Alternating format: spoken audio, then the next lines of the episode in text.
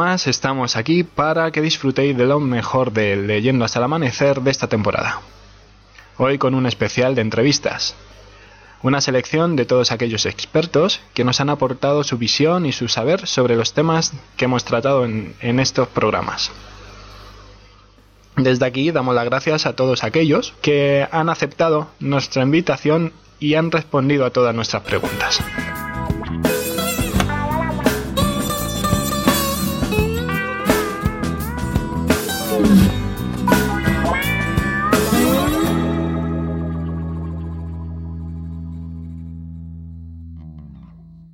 Comenzamos con la entrevista que le hicimos en el programa de versiones modernas de a la escritora y miembro de Smatter, Marta Junquera.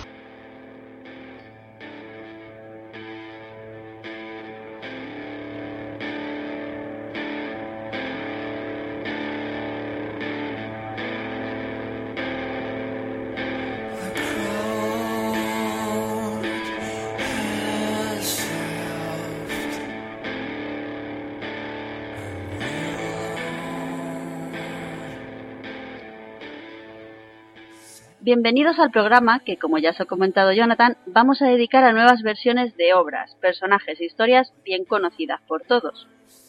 A estos autores lo suficientemente valientes para coger el testigo de los clásicos, o no tan clásicos, y abordarlos desde su enfoque personal y a veces totalmente imprevisible. Para hablar de esto tenemos esta noche con nosotros a toda una experta, Marta Junquera, madrileña, mostró desde temprana edad su afición por la escritura y lectura, y empieza a dar a conocer sus escritos en 2010. Ha participado en varios concursos de microrelatos, quedando finalista en varios de ellos con títulos como Maldito Consejo, Impaciencia, Bucle Infinito y Olla a Presión. Ha participado en la web Paraíso 4 hasta finales de 2013 y es miembro de Smaster, Plataforma para el Terror, y Nocte, Asociación Española de Escritores de Terror aparte de participar activamente en diversas antologías de temáticas, digamos, oscurillas, como Érase una vez, acaba en Z, aclaro, Frankenstein disensionando el mito, y si la Semana Santa no fuese tan santa, o Historia se escribe con Z. Marta, tú no paras, ¿no? Pues la verdad es que no. Muchas gracias por invitarme. Estoy encantada de estar aquí hoy bienvenida al programa y no, encantados estamos nosotros. Vivan las mujeres activas y que, y que no paran como tú. Pues sí, hay, hay que ser activo. En esta vida hay que, hay que moverse. Si no, si te quedas en casa es muy complicado que, que, te vean, que te escuchen, que te oigan o en cualquier ámbito en el que te muevas que, que llegues a los demás. Totalmente. Mm. Solamente con tu presentación hemos entrado ya de lleno en el mundo de las, podríamos decir, remasterizaciones literarias. ¿Por qué te atraen tanto a ti? Bueno, en general me atraen los proyectos interesantes. Eh, en este caso coincide que además de algunos de algunos de estos proyectos son nuestras visiones particulares sobre historias que todos conocemos o incluso épocas históricas concretas, como es el caso de Historia se escribe con Z. En el caso de, Eras una vez, acabado en Z, como tú muy bien dices, en Z mayúscula, hay que se note. Que al no verlo escrito había que remarcarlo. Sí, sí, sí, hay, que, hay que destacarlo. Pues es una antología que versiona los cuentos populares que todos conocemos, introduciendo el elemento zombie. La idea me encantó y me atrajo desde el primer momento porque soy de la opinión de que muchos de los cuentos infantiles ya de por sí son terroríficos. En mi caso elegí uno de mis favoritos en este sentido, que es Hansel y Gretel. Hansel escrito con Z y Gretel acabado en Z también. no me digáis que no da miedo que un par de hermanos huérfanos de madre, con un padre calzonazos, maltratados por su madrastra, decidan huir de ese infierno para acabar en la casa de una bruja que ceba a los críos para después comerse. Y eso es el original, que ya de por sí acojona, ¿eh? sí, sí. Por eso te digo, a mí ese cuento ya me parecía tan terrorífico que digo, por Dios, si tengo que versionar uno versión Z, tiene que ser este. Y afortunadamente ninguno de mis compañeros lo, lo eligió, con lo cual eh, para mí todo. eso es. Luego también tenemos el, el, caso de historias se escribe con Z. Aquí, bueno, pues eh, la idea era escoger elementos históricos relevantes y versionarlo con zombies de por medio. La antología pues eh, abarca muchísimas épocas históricas y va desde el Génesis hasta nuestros días. Eh, me encanta la historia, la verdad es que soy muy fan de, de la historia, leo historia, me he culturizado en ese sentido y disfruté mucho haciendo mi relato que está ambientado en la, en la Grecia clásica. Qué bueno. Que además está bastante, a ver, que no deja de ser fantasía, zombies y tal, pero está bastante documentado y tiene, tiene guiños al que le gusta la historia, guiños a la mitología clásica bastante importantes. Nos lo apuntamos. Me lo pasé muy bien. Y bueno, pues al final estas dos antologías ha coincidido que han sido coordinadas por Daniel Gutiérrez, también han sido las dos editadas por Kelonia, eh, Kelonia Editorial. Y, y, la verdad es que yo creo que mucho del éxito que han tenido y de lo que han sido, por lo que han sido atractivas para los lectores, es porque muchas personas tienen la curiosidad de ver lo que ya conocen, pero a través de otros. Que es volviendo un poco a la pregunta original que tú, que tú hacías de por qué las versiones, por qué atraen, ya no es que nos atraigan a nosotros como escritores, sino que yo creo que también al lector le, le, llama mucho la atención de ver estos colgados que han hecho metiendo zetas en la historia, por ejemplo, en los cuentos. Es más, de hecho, eh, bueno, pues eh, tanto Érase una vez como Historia se escribe con Z, ya llevan tiempecillo en el mercado. Y, y, yo me he encontrado con la situación de, de, estar en alguna, alguna feria o algún evento y que gente que no lee Z para nada, por el hecho de ser cuentos infantiles, se ha llevado el libro para decir, anda, a ver qué vuelta de tuerca le, le han dado. Entonces accedes a otro tipo de público que no, no es del Claro, género Z. Que le llama la atención por ese, por ese lado. Mm. Y bueno, pues y por último, así en, en cuestión de remasterización un poco de, de clásicos, eh, está Frankenstein diseccionando el mito, que has mencionado también en mi presentación. Y esto es una antología iniciativa de Esmater, que es la, la asociación de terror, la plataforma para el terror que comentabas. Esto, bueno, pues la idea surgió a partir de una propuesta que nos hicieron eh, porque, como me imagino sabréis, salió el año, pasado, no, en verano al final de este año, eh, la película Yo Frankenstein. Entonces nos hicieron una propuesta para colaborar entre la asociación y la, bueno, pues un poco la, empresa que publicitaba la productora y demás. Y decidimos pues convocar un concurso interno para hacer la, la antología. Al final, pues no, no llegamos a un acuerdo, pero decidimos seguir hacia adelante con el tema de la antología. Y la verdad es que fue un reto muy curioso porque, por una parte, como en principio la película se iba a estrenar mucho antes de lo que se estrenó, la convocatoria para la antología fue en muy poquito espacio de tiempo y, por otra parte, era una antología, eh, digamos, en la que los antólogos o los, las personas que seleccionaban los, los, relatos no sabían quién había escrito cada relato. Con lo cual, eh, lo que hay ahí dentro es porque ellos asumen que tiene la calidad que tiene que, que tener. Y, bueno. y, la verdad está, está muy chula. Está muy bien. Y es por una... eso la portada de ese libro es la portada de la peli. Ahora lo entiendo. Eh, bueno, la portada del libro la hizo Carol Scandiu, que es una de las ilustradoras y que también es miembro de, la asociación. ¿no? Bueno, todos, incluso los ilustradores interiores, Calavera Diablo, Dani Medina, eh, Gemma García Engelmo, vamos, me dejo seguro, pero estoy citando de memoria. Eh, realmente, salvo eh, pues, el tema de maquetación y, y, todo lo que es la, la, edición interior, muy cuidada, por cierto, como siempre hace Kelonia, eh, todo lo demás también ha sido hecho, tanto relatos como ilustraciones, por miembros de, de Smater.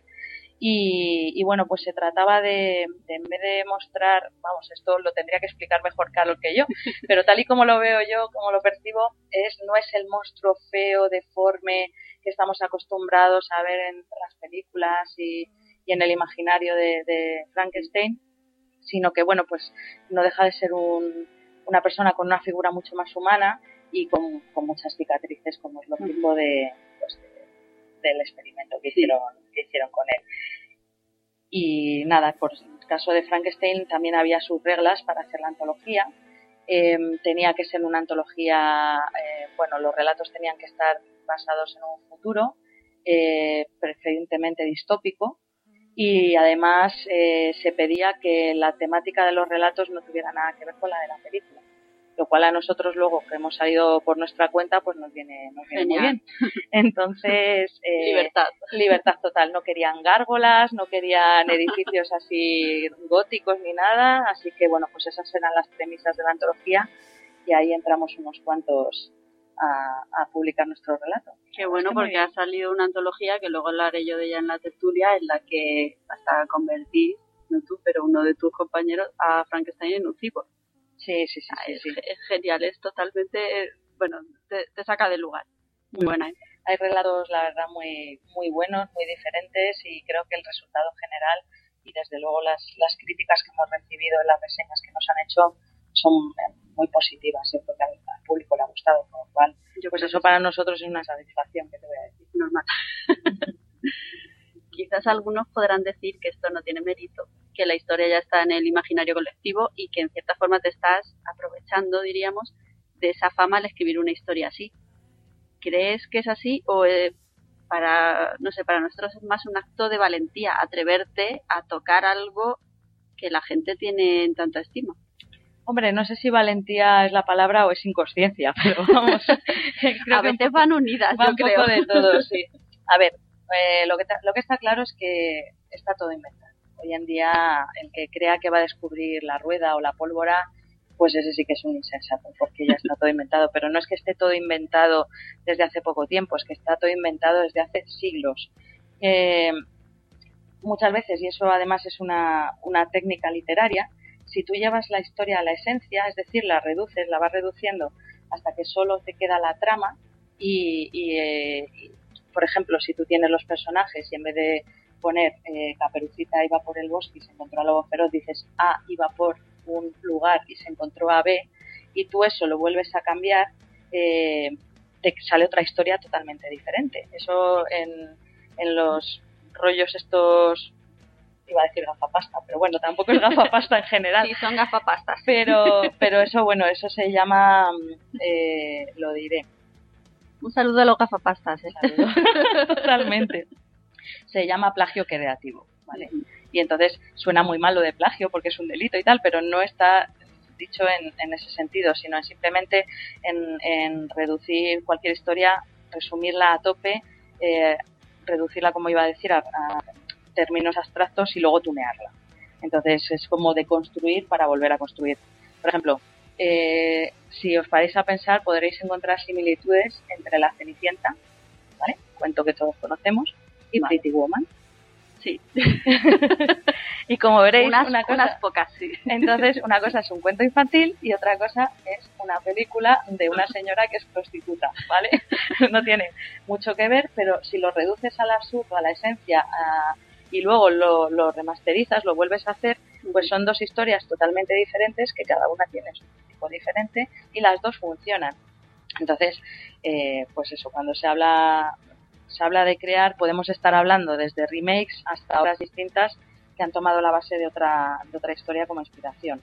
Pero vamos, que no hay que olvidar que toda expresión artística es subjetiva. O sea que al final, lo que os digo, verlo cada uno desde su punto de vista y darle su enfoque. Y, y que eso llegue y guste, sobre todo. Sobre todo eso. Que sepas llegar al público al que, al que te diriges, al que buscas y que le caigas en gracia a veces. Pues sí, pero bueno. es verdad. Háblanos de las antologías en las que has participado tú, aunque ya nos has adelantado de algunas. ¿Cómo llega un grupo de escritores a ponerse de acuerdo, que es lo difícil muchas veces, para algo así? Pues bueno, yo en general en las antologías que he participado hasta ahora, eh, unas eh, me han invitado y otras han sido, como os comentaba en la de Smatter, por concurso. Directamente ir y presentar un relato y, y bueno, que lo valoren para si, si tiene la calidad o el nivel que se está buscando en general en varias de las antologías que, de las que formo parte, pues el coordinador ha sido Daniel Gutiérrez, ya lo he mencionado en Historia de con Z, en Me una vez, y, y, bueno, pues la verdad es que yo trabajo muy a gusto con Daniel, es una persona que es muy, muy colaboradora, muy comunicativa, siempre está pendiente de los autores y vamos, eh, encantadísima de trabajar con él. Es una, una gozada porque te lo hace todo muy fácil al final y es de lo que se trata. También en otra antología en la que estoy, eh, es, en este caso es de La Pastilla Roja, es Bueno, Bonito, Maldito, eh, que es una antología orientada a objetos malditos, estas de terror puro y duro. Aquí, bueno, pues el coordinador fue, fue Atman, que desde aquí también, al igual que a Dani y todas las personas que vaya mencionando, le mando un saludo. Y la verdad es que pues también encantada de, participar ahí.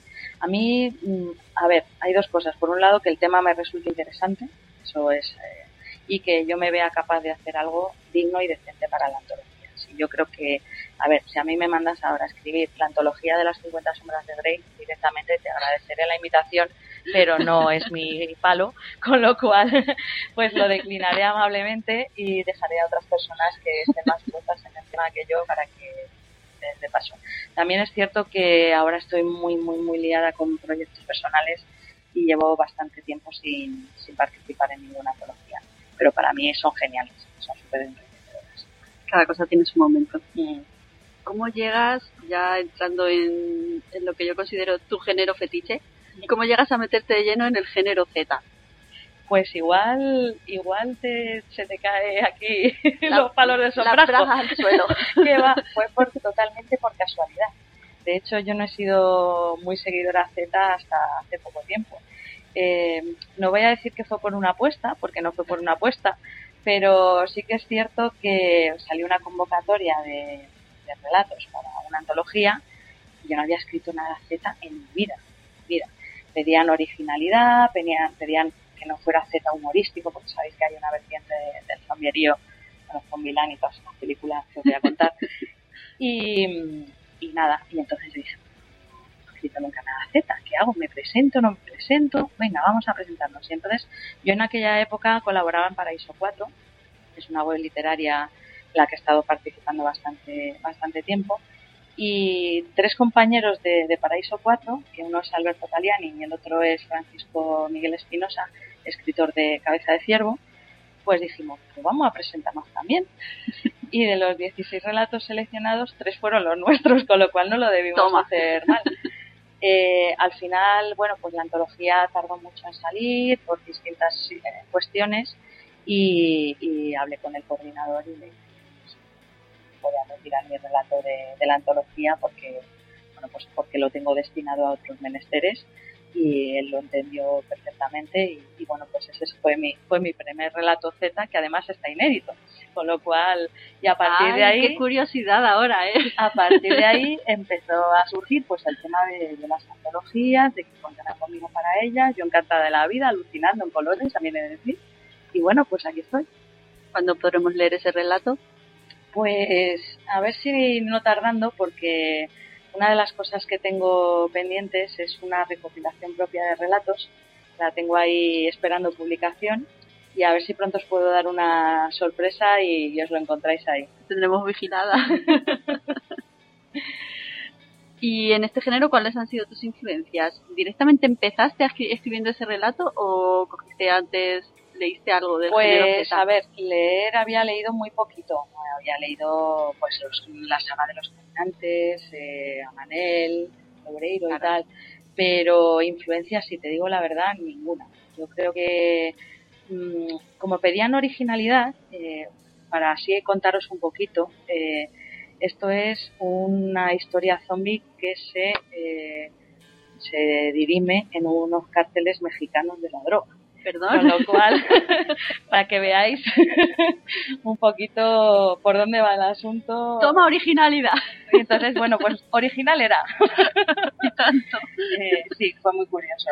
Con lo cual, yo normalmente suelo partir de una, de una idea mía y, y, en, realmente del género no, no me he visto no creo que tenga influencia de ningún autor Z, pero no por nada, sino porque he sido legal en la materia hasta hace cuatro días, que ya me he metido más en el mundillo, ya he empezado a conocer muchos más autores, a conocer sus obras, luego ya he leído lógicamente a Víctor Vázquez, a Alejandro Castrover, a Zamora, a Yauguer, te citaría un montón, ¿sabes? Pero, pero fue después, fue a posteriori que ya me fue introduciendo en el, en el mundillo bueno, A veces ir verde también tiene sus ventajas, por eso, porque eres más, eres más original.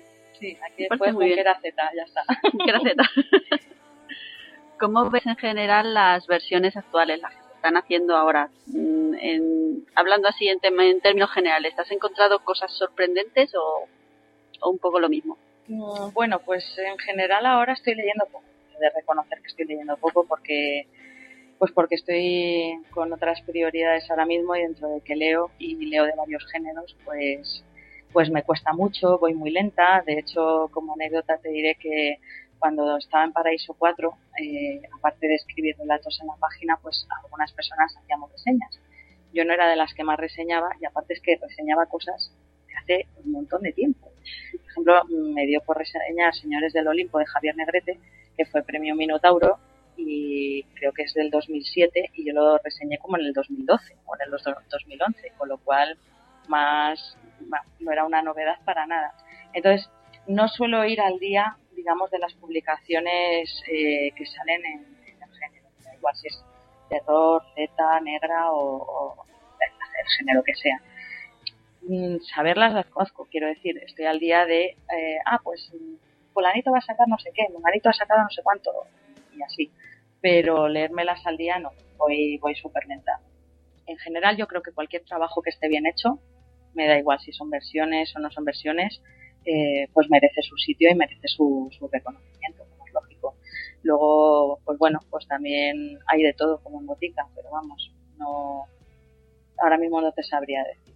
Ojalá tuviésemos 36 horas al día para poder leer un poco más. La verdad es que sí, porque pero, de verdad, yo a veces me, me, fastidia tener que dormir, pero es que si no, no te queda otra. el día. no te queda otra al final hagamos un ejercicio de creatividad si te atreves. ¿Cómo le darías la vuelta, por ejemplo, a una historia tan actual como Harry Potter? Vaya reto que me pones. Ah, ah, ahí es nada. bueno, a ver, eh, Harry Potter. Vale, eh, Harry Potter, al final, yo tal y como lo veo, es bueno, pues un niño que es muy agraciado porque mm. bueno, sus padres han muerto, eh, además vive con sus tíos, me parece que son, que son malignos y le tratan fatal, le tienen ahí encerrado en una habitación en la que no le dejan convivir con el resto de la familia, que también te digo que viendo el panorama está mejor solo en la habitación con la lechuza. Eh, y luego pues nada, pues recibe su cartita, se va a Hogwarts, la la la, qué bonito esto. yo le daría la vuelta a la historia. Miedo. Yo a Harry Potter, perdóname, pero con esos antecedentes le haría un psicópata Totalmente. haría un asesino brutal y despiadado, no un pinflas como es ahí ayudado por sus amiguitos, que son los que le sacan la castaña. Bueno, Harry Potter es malo. Harry Potter es malo, eh, tiene instintos asesinos y de venganza desde el inicio. Primero con los asesinos de su padre, el asesino de sus padres, mejor dicho. Pero bueno, vamos a empezar por lo que tenemos más cerca, que es con sus tíos. Es así. Entonces, bueno, pues se me ocurren cosas muy sádicas que no voy a comentar aquí en, antena, pero vamos, el primo tendría una muerte bastante despiadada con los padres viéndolo tranquilamente sentados en el sofá y amordazados y, y nada de varitas, que va, hombre, no, hay cuchillos, hachas, cualquier elemento de tortura y daño y dolor físico y moral es, bueno, es simplemente magistral. Mm. Y en Hogwarts, pues en vez de ser un pringao, eh, sería directamente malo desde el principio. O sea, Malfoy no. Malfoy es el rubio, ¿os acordáis? Ese, ese no, esa, es al final una amenaza. Ahí Harry Potter llega, a manejar el cotarro desde el principio y, se erige en un, sádico impresionante, pero lo suficientemente listo para que no le pille. Con lo cual ahí alargamos la saga los siete libros. Se puede cargar profesores, se puede cargar monstruos, pelear una escabechina en Hogwarts. Bueno, nos quedamos, vamos, hacemos un mix de Hogwarts y Juego de Tronos y ahí muere hasta el apuntador. Marta lo veo más realista incluso que la historia original, ¿eh? Hombre, Porque, vamos, es una historia de fantasía, pero vamos, a ver. Es que como bien has dicho, soy más oscurilla. Enseguida me voy a lo mío. Queremos que la escribas. igual, igual, igual algún día, no, que luego me demanda la Rowling, déjate, déjate. Nos has dejado los dientes largos. Sí. Bueno, ya, ahora después te convenzo. Venga, va. Venga. A mí los retos me, me llaman mucho, ¿eh? Por eso, por eso. Todos hablarlo. Vamos a ponernos serios. ¿En qué andas metida ahora? Adelántanos cosillas, venga.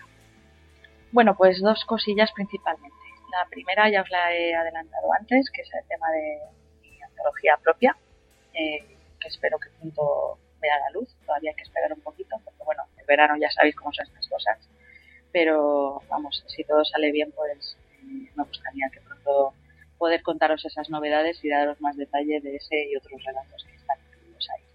Eh, es una antología que recoge, bueno, pues varios relatos que he ido sacando a la web Paraíso 4 durante el tiempo que estuve en ella, eh, relatos inéditos, como que os he comentado antes de ese concurso y otros, y bueno, creo que es bastante siniestra es una antología de terror y toca muchos palos del terror que a mí me gustan, porque realmente a mí eh, Eh, hablando de miedo, pues tengo desde el terror psicológico, es uno de los, de los mayores terrores que a mí me gusta trabajar y escribir acerca de él.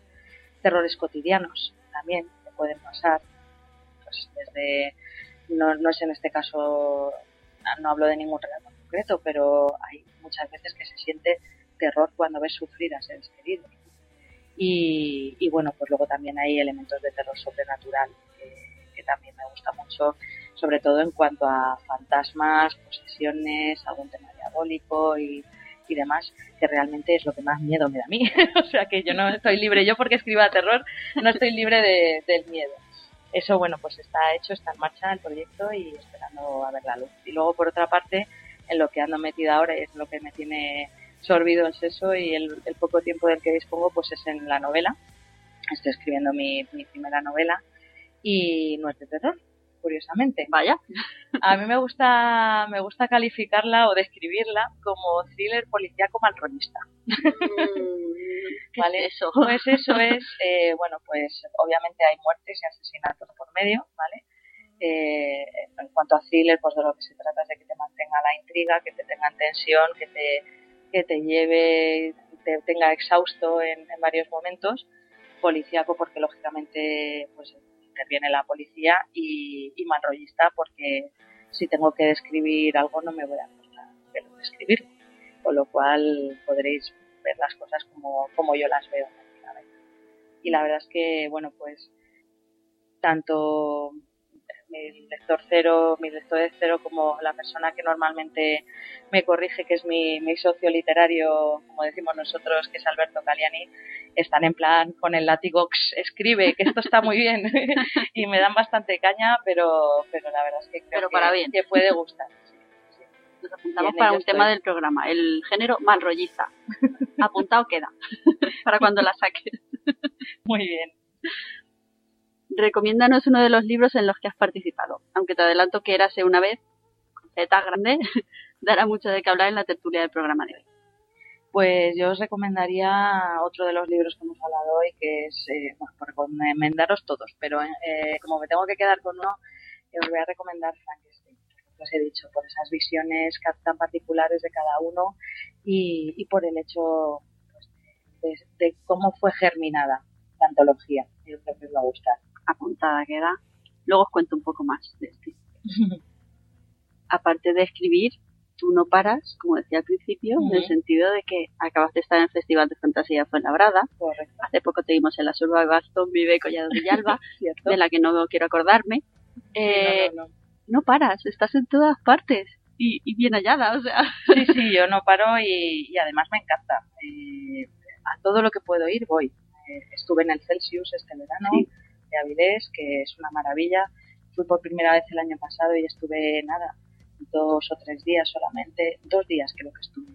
Y este año directamente he dicho, todos los días del Celsius tengo que estar. Y pues la verdad exactamente lo mismo. Fui el año pasado y esta vez repetido. Con lo cual yo donde pueda, donde pueda estar allí, allí voy aparte de que lo disfruto, esté presentando algo o sea simplemente, mm, eh, digamos, oyente, lo disfruto muchísimo. Para mí es muy enriquecedor, tanto para conocer gente, compartir opiniones, tomarme unas copas, cualquier cosa. O sea, yo me lo, me lo paso pipa. Y, y, eh, la verdad es que es un poco eh, cómo funciono yo y cómo, cómo soy. Y bueno, pues estoy contenta de, de hacerlo así. He conocido muchísima gente muy interesante que me ha aportado mucho. Lo volvería a hacer exactamente igual. Creo, creo que merece la pena por eso, aunque solo sea por mm, conocer gente que tiene tus mismos gustos, tus mismas inquietudes o, qué sé, otras distintas, pero bueno, que las comparte contigo. Me parece que hay que moverse. Sí, la verdad es que sí. Por último, y ya te dejo en paz, tenemos una pregunta obligada en este programa, que como sabes se llama Leyendo hasta el amanecer. ¿Qué libro te ha tenido a ti leyendo hasta el amanecer? Ay, si fuera uno solo. Esta pregunta es complicada. Es muy difícil. A ver, yo es que antes que escritora soy lectora. Yo he estado leyendo toda mi vida desde, desde pequeñita y, y he leído muchísimo y, y además en plan a leer con la luz de la mesilla encendida y si veía que mis padres iban a la habitación, apagaba la luz de la mesilla, esperaba oír cerrar la puerta y volvía a encender la luz de la mesilla y seguía leyendo. Pero así. y, es algo que, pues, que yo creo que, por cierto, para escribir hay que leer muchísimo. Eso, vamos, vaya desde aquí eh, yo no sé si es una recomendación o una orden, pero vamos, desde luego creo que hay que obligatorio. saber, sí, hay que saber un poco eh, dónde anda uno, ¿no? Y bueno, pues es que son tantos ya que ni me acuerdo. Te puedo decir el nombre de la rosa de Humberto Eco, segurísimo. Eh, pues de Fran McCourt, las cenizas de Ángela. Eh, tropecientos mil de Stephen King. Eh, fantasmas de Conf, yo qué sé, es que te podría decir una docena, pero vamos, es que me acuerde de repente esos buenos títulos. Mm habrás estado hasta el amanecer y luego cuando te has dormido con estos autores, no sé yo si habrás podido dormir sin pesadillas. Pues la verdad es que no, no, no soy de tener muchas pesadillas y, y menos a raíz de leer, de leer terror. De hecho, como me acostaba tan tarde y luego me tenía que levantar pronto y dormía tan pocas horas, pues yo creo que caí en un estado de semi-inconsciencia. sí, sí, totalmente. y entonces ahí ya, pues las poquitas horas de sueño por lo menos las aprovechaba bien. No te creas que me quedaba desvelada, ni mucho menos. no tengo tiempo de tener pesadillas. Me desvelan más las películas que los Y eso que hay muchos libros que me han dado más miedo que muchas películas. Eso vamos, facilísimo. Sí, eso es así, pero las películas tienen esa imagen que se te queda grabada, que luego tú ya conviertes en una pesadilla propia, pero sí es cierto, a mí también me han dado más miedo muchos libros que muchas películas. Sí, además ahora a mí me pone muy nerviosa las, las películas de, sustos. De hecho, ahora muchas películas de terror son de susto. Entonces, claro, yo hace poco, bueno, monté un numerito viendo Insidious que no os lo quiero ni contar. y claro, que tú escribes terror, ya, pero claro, es que no es lo mismo. En mi cabeza es de una forma y en los libros y en la tele es de otra. Pero bueno, la verdad es que a mí me gusta pasar un mal rato. Yo creo que a todos los que nos gusta el terror disfrutamos con esos malos ratos que buscamos. Yo no sé por qué, pero, pero es superior a nosotros. Masoquismo. Sí, llámalo X. Puro y duro. Pues nada, mil gracias por estar con nosotros muchísimas gracias. no te vamos a perder de vista con estas recomendaciones que nos has hecho. Ahí te vamos a tener en, en la lista y nada, te seguiremos. Lo mismo os digo. Muchísimas gracias a vosotros. A ti. cuando queráis. A ti. Un abrazo. Seguimos con el programa.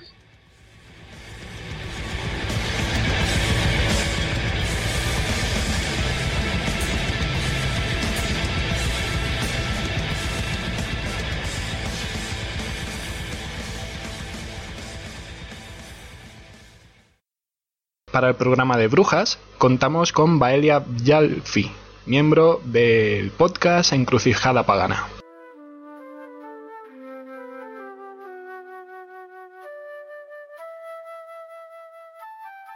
El término bruja, según la RAE, hace referencia a una mujer a la que se le atribuían supersticiosamente poderes extraordinarios, o bien a una mujer fea y malvada, que tiene poderes mágicos y que generalmente puede volar montada en una escoba. Aunque estas acepciones pueden ser una primera aproximación a la figura de la bruja, a nosotros se nos queda un poquito corta, así que hemos decidido ahondar en el tema de la mano de los creadores del programa de Encrucijada Pagana, en concreto de Bailea Bealfi. Ella es escritora e historiadora de facto, y debe su formación en parte a la Universidad de Barcelona, en parte a los talleres independientes del Distrito Federal, en México. Pospagana, bruja no tradicional, devota emérita de Eris, es miembro fundador de Uroboros Webring. En cuanto a Encrucijada Pagana, es un programa de radio centrado en la difusión de las culturas paganas, tanto antiguas como contemporáneas. En él, Carlos Sánchez, filósofo, y Baelia, historiadora, con la colaboración de especialistas en los temas tratados, hablan de historia, mitos, literaturas, creencias, folclore, etc., que forman parte del legado cultural de todos, seamos paganos o no. Después de una temporada y media de programas, empiezan a compartir con nuestros oyentes algunas de sus actividades presenciales como talleres y conferencias. Podréis verlo en su página web, que os dejaremos en la página también de Leyenda hasta el amanecer. Bueno, en primer lugar, Valeria, buenas noches, gracias por venir y bienvenida a Leyenda hasta el amanecer. Buenas noches. Bueno, para ir entrando un poquito en materia, ¿qué te parecen a ti estas definiciones de bruja que hemos hecho? ¿Son acertadas o podrías darnos una que sea más amplia, que hable, no sé, un poquito mejor de las brujas? Pues yo creo que la definición de la RAE sintetiza la idea general que nos ha llegado acerca de lo que es una bruja, ¿no? Es una mujer que trabaja con poderes extraordinarios. La definición no está tan mal si conectamos o desciframos los elementos que presenta. Por ejemplo, que se la considere fea y malvada es un indicativo de que es una figura que queda fuera del orden social establecido y por lo tanto resulta potencialmente peligroso. Aunque por otro lado, pues también es una especie de salvación extraordinaria en determinadas circunstancias También, por ejemplo, un detalle como el vuelo sobre la escoba, que pueda parecer un tópico, incluso algo cómico, es en realidad una reminiscencia de antiguas prácticas extáticas, ¿no? el tipo de trabajo que hoy se atribuiría a un chamán. Eh, con la progresiva pérdida del mundo racional, la palabra bruja o brujo ha pasado a definir por igual a personas y oficios muy distintos y posiblemente esto es lo que hace más difícil acertar con una única definición. No es lo mismo una divina que un saludador, que un lobero o una curandera, pero a todos hoy se les puede llamar brujos, incluidas aquellas personas que tienen conocimientos de hierbas y remedios tradicionales para curar que no van o que no casan con la medicina oficial. Ahondando un poco más, o sea, más allá de, esta, estos herbolarios, ¿no? Eh, pues encontramos realmente que brujos y brujas actúan en el mundo tradicional como mediadores entre el mundo humano y el mundo de los espíritus. Ya se trate, o sea, ya entendamos por espíritus fuerzas de la naturaleza o entidades o personas fallecidas incluso, ¿no? Son el brujo o la bruja es una persona con un pie en cada uno de estos mundos, en el mundo invisible y en el mundo invisible, y esto significa que no pertenecen por completo a ninguno de los dos. ¿De dónde viene este mito de la bruja y cuándo dirías que aparece como tal? Pues a principios de la Edad Media, la brujería, entendida como una persona con la capacidad de realizar sortilegios y volar, por ejemplo, era considerada un cúmulo de supersticiones y, en el peor de los casos, un engaño del diablo sobre mentes débiles. Sin embargo, a finales de la Edad Media, de mano de los demonólogos, empieza a forjarse la idea de la brujería como un culto diabólico y se considera ya una herejía, un culto mm, que hace competencia al cristianismo. Desde el siglo XII la Inquisición había esgrimido contra los herejes, por ejemplo, pues, contra cátaros, contra musulmanes o contra judíos, una misma serie de acusaciones, ¿no? que, entre las que se contaba el pacto con el diablo, la servidumbre al diablo, la realización de la misa negra, el sacrificio de niños, el envenenamiento de aguas, daños a las cosechas y al ganado, etc. Pues a finales de la Edad Media, estas acusaciones pasan a recaer principalmente sobre los supuestos practicantes de brujería. Durante mucho tiempo se pensó, como en este momento, que las brujas y sus prácticas eran supersticiones, ¿no? Eh, eran un invento medieval, alegando pues que bajo tortura se confiesa cualquier cosa. Sin embargo, también encontramos que en zonas apartadas y momentos en los que la Inquisición tenía menos influencia, se ha podido documentar creencias y tradiciones populares, muchas de ellas con un fondo pagano, que describen prácticas de naturaleza mágica que contradecían las descripciones de los inquisidores. Y también se ve cómo estos inquisidores no acaban de entender estas tradiciones, estas descripciones que, que la gente se les da mm, sin estar bajo tortura, e intentan llevar pues el discurso repetidamente a su terreno, ¿no? a su propia descripción de lo que el ejercicio de la brujería era. Gracias a estos documentos que se han conservado y a los investigadores que los han trabajado, especialmente a Carlo Ginzburg, Sabemos hoy que hubo toda una serie de creencias y prácticas relativas a la brujería que fueron reinterpretadas por la Inquisición hasta que se impuso su versión de culto demoníaco. ¿no? Pero, por ejemplo, eh, antes de que se impusiera la versión inquisitorial, había personas consideradas protectoras de las cosechas que serían capaces de desdoblarse, ¿no? de lo que podemos entender como un viaje astral, extraer el doble, y pelear en el mundo invisible por proteger las cosechas contra ataques de brujos y brujas vecinos. ¿no? Incluso los hombres lobo, como curiosidad, eran considerados benefactores de estas cosechas. Y cuando se les juzgaba, cuando se encontraban con los inquisidores, ellos mismos no se reconocían ni siquiera como paganos. ¿no? En un caso de una acusación a un hombre lobo, pues él incluso decía que él cómo iba a servir al diablo si el diablo era su enemigo, si ellos, los hombres lobo, combatían contra él, ¿no? Pero bueno, la cuestión es que en un lapso de tiempo que pues fue unos 50, 100 años, la versión de, monológica que traían los inquisidores se impuso sobre las creencias populares anteriores e incluso esta gente que en un principio eran benefactores, pues acabaron identificándose a sí mismos como brujos. muy bien. En algunas culturas se considera que la brujería es una característica inherente al género femenino, ¿verdad? Por ejemplo, en el norte de España se creía que una mujer podía echar el mal de ojo a otra persona con solo mirarla mal, cosa que los hombres no podían hacer. ¿Qué podemos deducir de este temor a ese poder, a esas supuestas capacidades ocultas que puede tener una mujer para causar desgracias a los demás? Pues, en cierto modo, la bruja, entre comillas, fea de la, de la RAE ya estaba presente en las sociedades antiguas, si bien seguramente era tratada con mayor respeto, ¿no? como sucedía en general con las fuerzas que quedaban fuera del control humano. En el lenguaje del mito o del cuento, que algo sea feo suele indicar que más vale mirarlo dos veces, porque de un solo vistazo no acabas de apreciar todo lo que tiene. ¿no? Y también pues hay que tener en cuenta que en otro tipo de cultura que algo sea tan poderoso que pueda destrozar a un humano no significa que sea malo de por sí, es una fuerza que se respeta. Algunas corrientes de pensamiento insisten en que la mujer está más cerca de la naturaleza que el hombre y de ahí vendría este temor, ¿no? Pero pues yo personalmente creo que no tiene por qué ser así, ya que en muchas culturas pues el elemento civilizador es precisamente la mujer, ¿no? La que trae la agricultura, etcétera.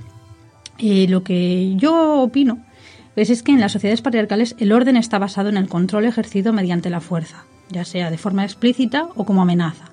Entonces, al mismo tiempo, todo lo que escape a este control se convierte en un peligro potencial. Entonces, en una sociedad en la que hombres y mujeres tienen roles rígidos y definidos según su sexo, el ámbito de poder de una mujer puede reducirse, pero nunca desaparece por completo, ya que las mismas reglas del juego implican que siempre habrá espacios propios de mujeres ajenos a la intervención masculina. Entonces, Tal vez no se trate de que las mujeres tuvieran o no poder por sí mismas, sino de cuánto miedo podían acumular los hombres hacia aquello que no podían terminar de controlar, hacia aquello que se les escapaba, ¿no? Entonces, este juego de pensamiento y de poder, pues no solo afecta a las mujeres, ¿no? Afecta en general a todas las personas que se encuentran fuera del orden. Los mendigos, los enfermos, los enfermos así contagiosos que también suponían un peligro, incluso a los extranjeros o gente que venía de paso. Entonces, de ahí que muchas víctimas de las persecuciones por brujería fueran precisamente mujeres, pero que además de ser mujeres eran ancianas y estaban solas, ¿no? Además, se sospecharía de ellas que estarían resentidas, obviamente la sociedad no las está tratando bien, y que de querer vengarse o buscar justicia, pues no lo harían en un enfrentamiento directo, ya que no tenían una violencia física, sino pues, que se haría esta venganza a través de un mecanismo más sutil, como por ejemplo sería la brujería. Pero, de todos modos, también sobre la mujer, pues no solo las brujas fueron condenadas por la Inquisición, sino también las llamadas falsas santas, ¿no? Eh, que eran mujeres con inclinaciones místicas, que también las hubo. Eh, en general, los misticismos o cualquier forma de trascendencia pues no suele llevarse bien con los órdenes establecidos. ¿no? Pues, implica, por definición, ver más allá de sus límites. Sabemos que en la Edad Media, sobre todo la persecución de brujas, la caza de brujas, llegó a ser una auténtica matanza podríamos hablar largo y tendido sobre todas las barbaridades que se hicieron, pero mejor que regodearnos en esto, que ya es de sobra conocido, por desgracia. A mí me gustaría preguntarte a qué vino realmente esa salvaje cacería. Pues el tema de la caza de brujas es un tema que llama mucho atención, pero que normalmente es poco conocido. Suele creerse que la Edad Media fue un periodo oscuro y, es difícil identificar las libertades que se conservaban por aquel entonces y percibir cómo fueron siendo eliminadas sistemáticamente con el cambio de mentalidades propio de la llegada de la Edad Moderna. Las instituciones eclesiásticas habían condenado en un principio como supersticiones las pervivencias del paganismo, pero no se consideraban una verdadera competencia. Las brujas y los brujos, como decíamos antes, no estuvieron en el punto de mira de la Inquisición hasta que la brujería pasó a considerarse, gracias a las elaboraciones eruditas de los teólogos, un culto herético. En 1484, Inocencio VII publicó una bula en la que se afirmaba la realidad del culto al diablo y autorizaba la redacción del Maleus Maleficarum, que fue un manual para inquisidores que consolidó la imagen de brujería que había sido elaborada por los demonólogos y al mismo tiempo sirvió como soporte teológico y legal para las causas de brujería mientras que la Inquisición medieval se ocupa de individuos particulares acusados en la mayoría de casos por daños concretos, a los que se probaba mediante la ordalía o el también llamado juicio de Dios, ¿no? que eran pruebas concretas. La Inquisición moderna intentó adoptar el método científico, porque la ciencia era la protagonista de la época. Entonces empiezan las investigaciones, la búsqueda de pruebas o señales del delito de pertenencia a la, a la secta de culto al diablo y inicia también el empleo sistemático de la tortura para lograr la confesión de los acusados. El auge de la ciencia y la necesidad de renovar el cristianismo explica en parte que la persecución de brujas tuviera mayor impacto en las zonas protestantes, ya que el catolicismo pues tiene aún muchos elementos residuales del paganismo. Entonces, eh, cuando empiezan las cazas más eh, cruentas, cuando las acusaciones se disparan, en los países protestantes se dispara mucho más y hacia sectores católicos también, ¿no? La racionalización, entre comillas, de los métodos inquisitoriales llevó a que las autoridades eclesiásticas solicitaran la colaboración de los poderes civiles, pues la idea era que, si era posible establecer una metodología científica para descubrir y procesar a los seguidores del culto a la brujería, ya no era necesario ser miembro de la Iglesia para ayudar al mundo en la lucha contra las brujas, ¿no? que era la idea que, que estaba en el aire. Entonces bastaba conseguir los pasos descritos en los manuales. Entonces llegó un momento en el que el peso de las persecuciones se trasladó del terreno religioso al civil y esto disparó las acusaciones y también los procesos y hizo los castigos más cruentos. Eh, de hecho, el historiador Gustav Henningsen llamó, para diferenciar este, esta diferencia de actuación entre la Inquisición medieval y la Inquisición moderna, pues habló de un proceso de brujomanía, que sería un delirio colectivo provocado a raíz de la mezcla de la creencia popular en la brujería, por un lado, y la difusión de la idea del culto al diablo que se dio en la Europa de los siglos XV y XVII.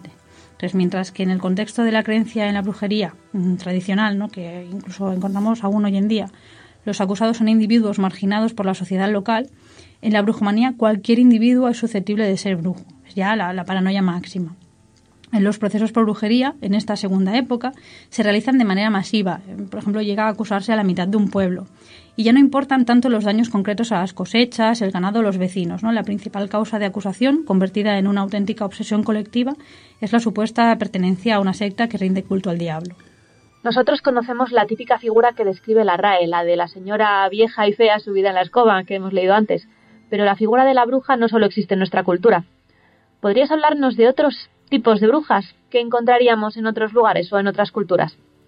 Bien, pues sin salir del ámbito europeo tenemos muchos tipos de brujas y podemos remitirnos a los cuentos populares para rescatar sus imágenes, ¿no? Por ejemplo, el hada madrina es también en muchas ocasiones una bruja y de hecho el parentesco de las brujas con el mundo feérico está presente en la cultura europea constantemente, ¿no? Hay jóvenes hombres y mujeres de naturaleza mágica que aparecen para ayudar o también en un aspecto más mm, maligno o travieso distraer a los héroes o heroínas de los relatos en sus misiones. En Irlanda existe, por ejemplo, la figura del Fairy Doctor, que son personas que a través del contacto con el mundo feérico adquieren habilidades de sanación. Son curanderos, pero que su, su poder se lo han dado las hadas o el mundo de las hadas. Fuera del ámbito europeo, las brujas pueden cambiar de estilo, pero no cambian de funciones, ¿no? predominando esta que comentábamos de ejercer de puente entre el mundo visible y el invisible. Es el papel que cumplían los chamanes en Siberia y hoy esa denominación de chamánico ha pasado a extenderse a prácticas mm, de muy diversas culturas de los cinco continentes. ¿no? Por ejemplo, se habla de un... La palabra técnica no sería chamanismo, pero bueno, entendemos que hay un chamanismo americano, que hay un chamanismo en Oceanía, etc. Eh, poco a poco se van recuperando los nombres y viendo las diferencias de región en región, pero también se dibujan patrones comunes en prácticas pues, que hoy consideramos chamánicas. Incluso hay teorías de interpretación del arte rupestre del Paleolítico que se basan en lo que conocemos de estas prácticas chamánicas.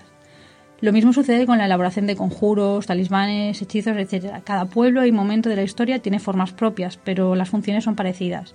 Allí donde varias culturas se encuentran, también lo hacen sus formas de brujería, dando resultado a prácticas sincréticas que mantienen un fondo común, además de las brujas que recordamos a través de nuestros cuentos y de la figura recuperada en el siglo XX del chamán como un practicante de magia o un brujo que se relacionado con el nativismo o con las tradiciones autóctonas de cada zona, otra imagen muy potente de brujería que tenemos es la del culto buduista, que normalmente está muy mal entendido y pues junto a este toda una serie de religiones afroamericanas que derivan del sincretismo entre las religiones nativas africanas y el cristianismo.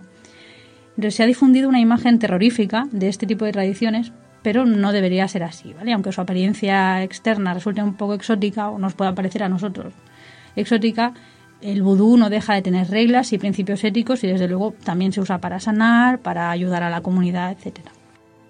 Y pensando en la actualidad, ahora que se comprende el paganismo desde una perspectiva más amplia, con una visión histórica más abierta, ¿qué evolución ha experimentado la figura de la bruja? ¿Cómo dirías que se ve la brujería en el siglo XXI? Pues eh, hasta mediados del siglo XX la imagen de los brujos creada por los inquisidores ha, hecho, ha sido de hecho la, más extendida. Entonces, si actualmente la palabra bruja se empieza a relacionar con el neopaganismo y la recuperación de cultos antiguos, es porque desde el siglo XIX se empiezan a ver a la bruja, en tanto que criatura marginada, bajo un prisma más positivo. ¿no? Hay una mayor receptividad hacia las imágenes podríamos llamar oscuras, ¿no? Ahora nos parecen más normales, pero en aquella época tenían una carga más pesada de, oscuridad, Entonces, como otras criaturas diabólicas, la bruja encarna cierta rebeldía y por ello se convierte en una especie de heroína romántica y curiosamente también se vuelve hermosa para encarnar el papel de mujer fatal. Otra cosa que sucede a finales del siglo XVIII y ya en el siglo XIX es el interés por la recuperación de las culturas antiguas, ¿vale? Es un interés muy rudimentario, muy literario y que tiene digamos que a donde no llegaba la arqueología ya llegaba la imaginación, pero bueno, hay un intento de recuperar las culturas antiguas y se, revaloriza pues el, druidismo, por ejemplo, la antigua Roma, los dioses antiguos germánicos y es una cosa que vuelve a estar en el interés. Entonces, a mediados del siglo XX, coincidiendo con la abolición de las últimas leyes antibrujería de Inglaterra, Gerald Gardner reclama públicamente la imagen de la bruja como una reminiscencia de antiguos cultos paganos y la brujería como una religión neopagana, sin vínculos con lo diabólico, sino con el mundo natural, ¿no? con los poderes de la naturaleza, con dioses antiguos y diosas antiguas. En la década de los 60 y los 70, en Norteamérica sobre todo, estas tradiciones de, esta brujería entendida como una forma de neopaganismo, pues constituyen una forma de vida alternativa que recibe las influencias de otros movimientos de la época, por ejemplo el feminismo, la ecología y el pacifismo. Entonces, en algunos sectores, especialmente mm, para el público de la New Age, la bruja se empieza, la imagen de la bruja se empieza a dulcificar y se convierte en hada del mismo modo que las hadas de los tiempos antiguos habían sido convertidas en brujas cuando convenía, ¿no?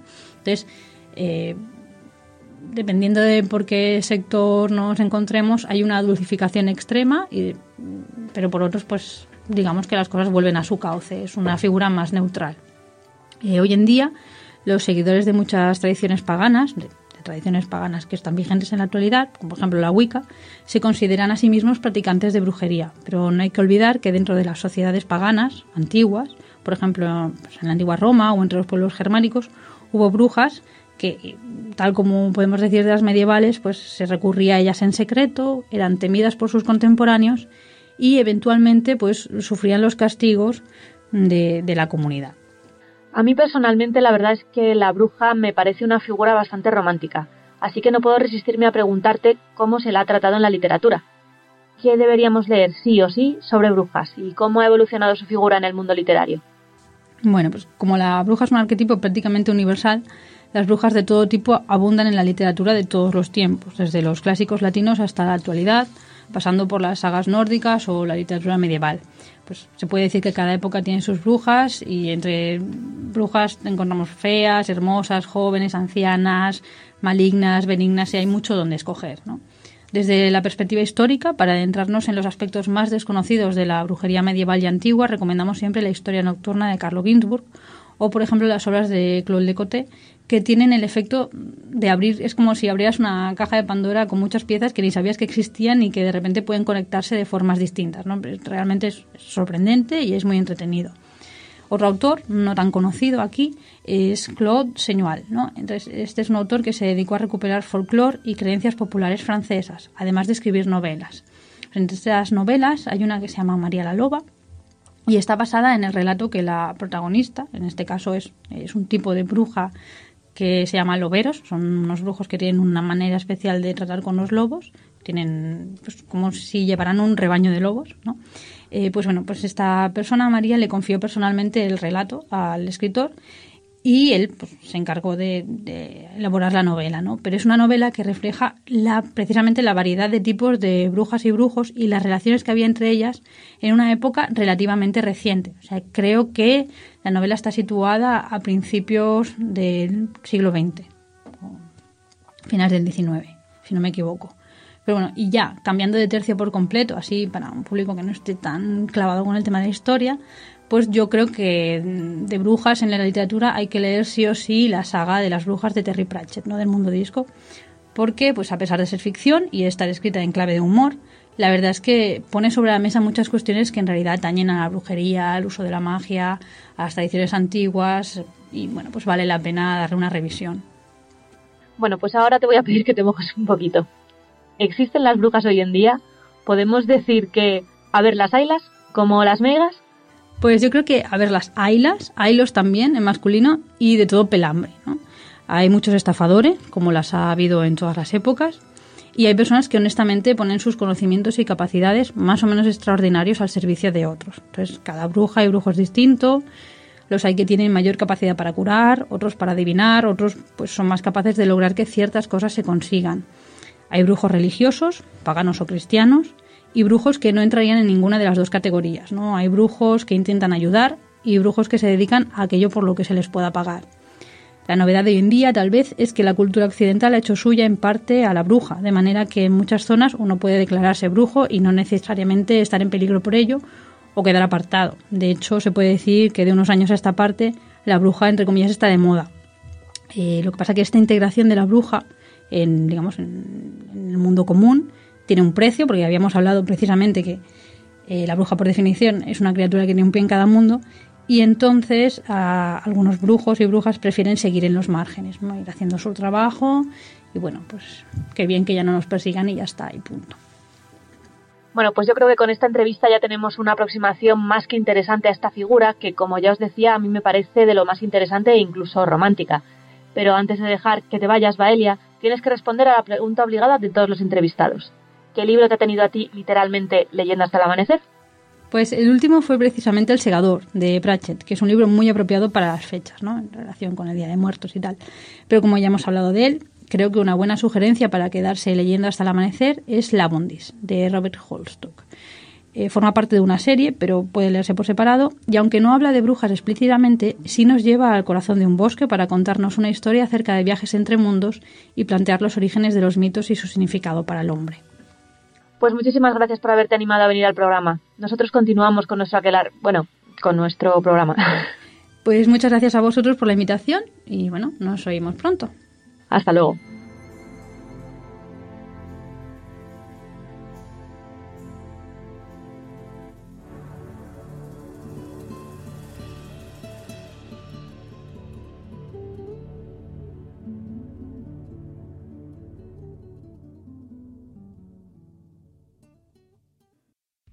Para el monográfico de Stephen King, contamos con el fundador de la revista Insomnia, Ricardo Ruiz.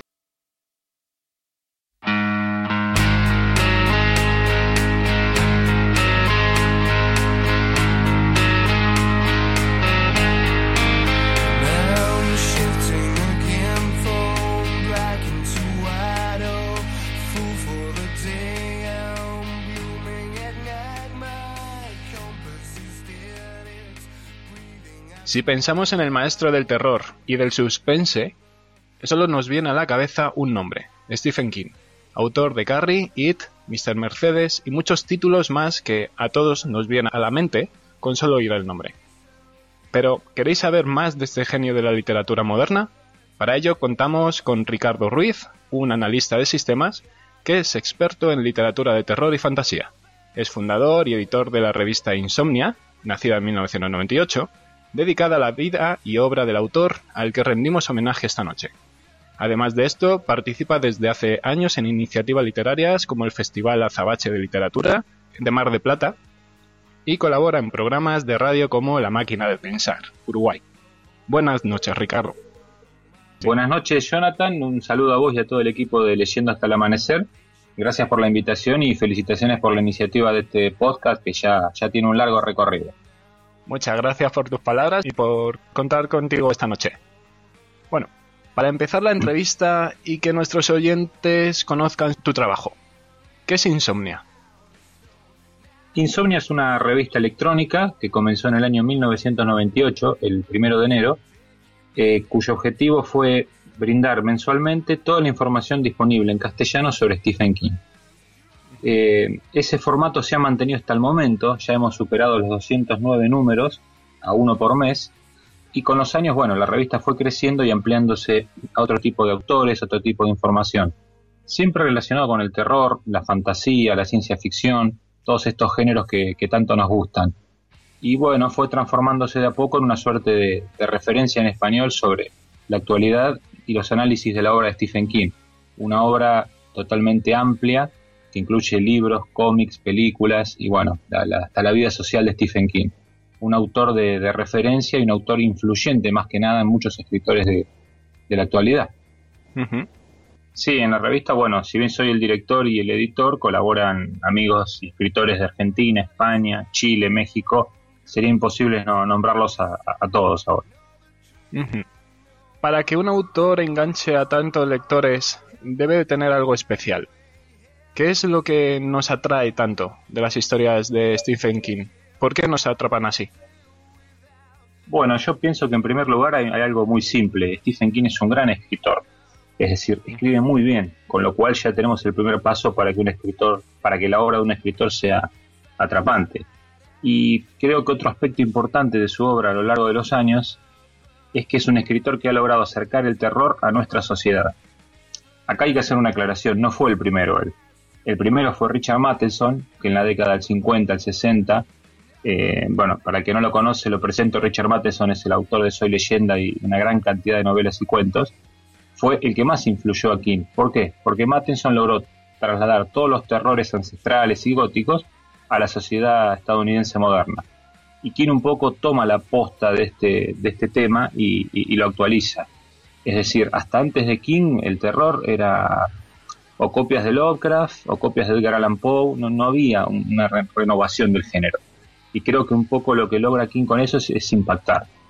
Por otro lado, el terror siempre nos apasiona a cualquiera como lector, como televidente, como espectador de cine, y King, al tener continuidad en su obra, creo que fue logrando un éxito a partir de eso. Por otro lado, King ha reflejado en su obra terrores actuales y terrores de siempre, como la muerte, lo inesperado, los secretos de los gobiernos, el vecino que parece una buena persona y puede ser un asesino, la tecnología que se escapa de nuestro control, y como un último factor para que King nos atrape tanto es que ha mantenido su nivel, con, algunas, eh, con algunos altibajos, pero ha mantenido su nivel de publicación y su presencia literaria a lo largo de 40 años. Es decir, en ningún momento dejó de publicar, se recluyó, desapareció. Siempre hay obras de King, con lo cual mantiene una vigencia. ¿Y a ti cómo te enganchó? ¿Cuál fue el primer libro que, suyo que leíste? ¿Crees que sus historias han evolucionado? Bueno, vamos por la primera. El primer libro, cuando tenía 13 años, ya había leído otros libros, ¿no? Pero el primero de King fue Silent Slot. Eh, su segunda novela, todo un clásico de la literatura vampírica moderna. Eh, y realmente a partir de ahí me atrapó, luego continué con Cementerio de Animales, Maleficio y un montón de novelas y ahí no lo largué más. Eh, la segunda pregunta era si las historias han evolucionado. Sí, yo creo que sí. Sus historias han ido evolucionando a lo largo de su vida y su carrera. Eh, no mantiene una estructura que repite en todos los libros. ¿sí? Aunque es un autor que no todo lo que, hace le salga a 10 puntos, está lleno de clásicos. Eh, podemos nombrar Carrie, Misery, Cementerio de Animales, Un saco de huesos, la saga de la Torre Oscura. Hay clásicos en todas las épocas de King. Y creo que la misma saga de la Torre Oscura es un claro ejemplo de, su evolución. Y otro aspecto de, la evolución de King es que King generalmente escribe basado en la edad que él tiene. O sea, sus novelas van madurando con la edad que, él va, los años que él va cumpliendo. Para los que no conocen mucho la, literatura de King, ¿por qué dices que La Torre Oscura supone un cambio en su modo de escribir? Bien, supone, sí, más, más, que nada una evolución porque fue uno de los primeros textos que escribió cuando estaba en los primeros años de universidad. Fueron unos pequeños cuentos, eh, cuento brevemente de qué se trata para que la gente se oriente. La Torre Oscura es una saga de, en la actualidad, nueve novelas, donde mezcla el western con los mundos paralelos, con la ciencia ficción y con la metaficción, ya que King pasa a ser un personaje de esa misma saga, él como escritor, en un mundo paralelo. Este, al ser de los primeros textos que escribió, toda su carrera se fue acompañando por volúmenes de la Torre Oscura recién en la década, en los años 2000 por ahí, después del accidente del año 99, él decide terminar la saga, aunque siga habiendo una novela posterior y sigue escribiendo historias para los cómics. Y creo que mientras King esté con vida, no es lo último que vamos a ver de esta saga que lleva por los ocho tomos. Tanto en personajes como en los lugares donde se desarrollan sus historias, vemos muchas coincidencias. ¿Crees que tiene un personaje tipo? ¿Y cuál de ellos te ha marcado más? Bueno, más que un personaje tipo, me parece que evidentemente, como decís vos, Nacho, hay un estilo King. Eh, sobre todo en las primeras décadas de carrera, donde ha priorizado personajes protagónicos que son escritores, maestros o niños. Esto no es casual, King es, escritor y maestro, y ha tenido una vida difícil como niño, con lo cual eh, se ha orientado a, a definir personajes protagónicos con estas características. Por otro lado, las historias se ambientan en Maine, es eh, su tierra natal y un lugar que conoce a la perfección. estos mismos parámetros se pueden aplicar a muchos escritores. Los grandes escritores escriben de lo que conocen y donde viven. Igualmente con los años ha, evolucionado como te respondía anteriormente. Con respecto a los personajes, creo que los más memorables de King eh, terminan siendo los villanos. Por ejemplo, Annie Wilkes de Misery, Pennywise de It, Randall Flagg de Apocalipsis, sin embargo, de los buenos, bueno, en mi caso me gusta Roland de la Torre Oscura o Johnny Smith de, la Zona Muerta. porque son personajes eh, con profundidad pero muy sencillos en su, en su definición. ¿Solo escribe terror? Mm, ¿Qué pregunta? No, no solo escribe terror. Eh, para el que no lo conoce, eh, hay un ejemplo muy claro, dos de los mejores films que se han basado en su obra son dramas, y los nombro, son Sueño de Libertad, en España creo que es conocida como Cadena Perpetua, y La Milla Verde, eh, dos películas de Fran Darabont, son dramas, han, sido, han tenido nominaciones al Oscar, han ganado varios premios, y son historias muy alejadas del terror, aunque siempre tienen ese, ese contenido de King tampoco nos imaginemos historias románticas, son dramas pero con cierto suspense psicológico y, con un elemento de terror presente en el fondo. Hay otras historias como Dolores Claiborne o Misery, también llevadas con éxito al cine, que tampoco presentan elementos de terror sobrenatural. Pero bueno, de todos modos, eh, la base de la obra de King sigue siendo el terror. Aunque también ha escrito suspenso, ciencia ficción y, fantasía. Pero sigue siendo el maestro del terror. Eh, eso te iba a preguntar ahora sigue siendo el maestro del, terror o bueno, alguien le ha desbancado de ese puesto. Mm, creo que por el momento no. Ha tenido algunos competidores, y digo la palabra competidores entre comillas, porque algunos grandes escritores como Clive Barker, eh, en la década de los 80, 90, o Linksbeat, el escritor creo que sueco, el de Déjame entrar, que también ha tenido éxito con varias novelas, son muy admiradores de Stephen King y él los ha ayudado mucho difundiendo su obra, con lo cual creo que para los escritores mismos del terror sigue siendo el maestro. Nosotros en Insomnia tenemos una, sección donde presentamos eh, otros escritores, sobre todo de España, de Argentina, de México, eh, escritores generalmente enfocados en literatura de terror, en literatura Z, y todos generalmente nombran a Stephen King como una referencia, con lo cual es innegable que el título de maestro del terror, más que los lectores, se lo han dado a sus colegas. Con más de 70 libros y varios guiones en su haber, ¿cómo crees que puede un escritor ser tan prolífico? Bueno, seguramente habría algo sobrenatural, ¿no? Pero tenemos casos más, con, más eh, prolíficos que King, como Isaac Asimov, que creo que llegó a publicar cerca de 500 libros. De todos modos, eh, lo de King es, muy sencillo, él mismo lo explica, es mucho trabajo y teniendo tiempo él siempre cuenta que lee a otros autores, lee cuatro horas diarias y escribe por lo menos cuatro horas diarias.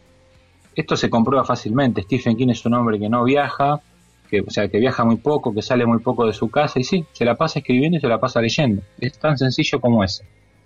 Hay un antes y un después de su accidente de tráfico en 1999, en el que fue atropellado por un coche, y un antes y un después en su adicción al alcohol.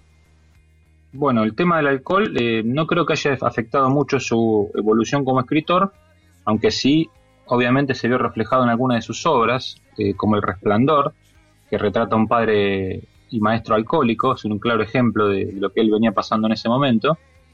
Y sí lo puede haber afectado, él mismo reconoce en algunas novelas que no fueron tan buenas como los Tommy Knockers, una novela a veces elegida por sus fans, pero rechazada un poco por King, por, por su complejidad y por su una novela no muy bien estructurada. El accidente de tráfico de 1999 sí lo afectó mucho, eh, creo que fue un shock, de hecho generó que él se apurara a terminar la saga La Torre Oscura, porque dijo que no quería morir sino terminar esa saga. Y creo que en las novelas que sacó en el 2000, 2001, como Dreamcatcher o Buick 8, son novelas donde insiste demasiado con el tema del accidente, se torna demasiado monótono. Pero bueno, creo que después de esos años lo fue superando y ya lo dejó de lado en la parte de literatura. Pero sí, en algún momento uno va a notar como lector de King que otra vez está hablando de un accidente de tráfico. En ocasiones su popularidad no ha sido bien acogida por los críticos literarios, que le han criticado bastante su fama y sus ventas millonarias, menospreciando su literatura. ¿Crees que estas críticas son justificadas? Eh, bueno, por supuesto que no. criticar a algún escritor porque venda mucho me parece una, una falta de ética por parte de, los críticos. Eh, no ha sido el único escritor que, se ha visto vapuleado por la crítica en los años en que ha vendido mucho. Y muchas veces los críticos lo, criticaban sin ni siquiera haberlo leído. Por suerte, eh, esto ha cambiado en los últimos años, le han dado varios premios prestigiosos, lo han invitado de varias universidades, ha logrado publicar cuentos en revistas como The New Yorker, que son muy, muy prestigiosas y muy enfocadas hacia una elite literaria, y por suerte ha, cambiado. Yo siempre cuento una anécdota que refleja lo que son algunos críticos. Cuando Stephen King publica la novela Maleficio, es una novela que él publica bajo el seudónimo de Richard Bachman. Y es muy famosa la, crítica que, hace un crítico, valga la, redundancia, diciendo que Maleficio es la novela que Stephen King hubiese escrito si supiera escribir. Años después se supo que Maleficio había sido escrita por Stephen King y no por Bachman, que no existía. Una pregunta bastante difícil. ¿Cuál es tu libro favorito de King y por qué? Bueno, eh, no sería muy difícil. Eh, me gustan la gran mayoría de novelas de King, obviamente, pero hay una que está por encima de todas, que es It, conocida en castellano como Eso. Eso. Y las razones es que yo creo que a veces uno elige la mejor novela como la mejor película de acuerdo al momento en que lo lee.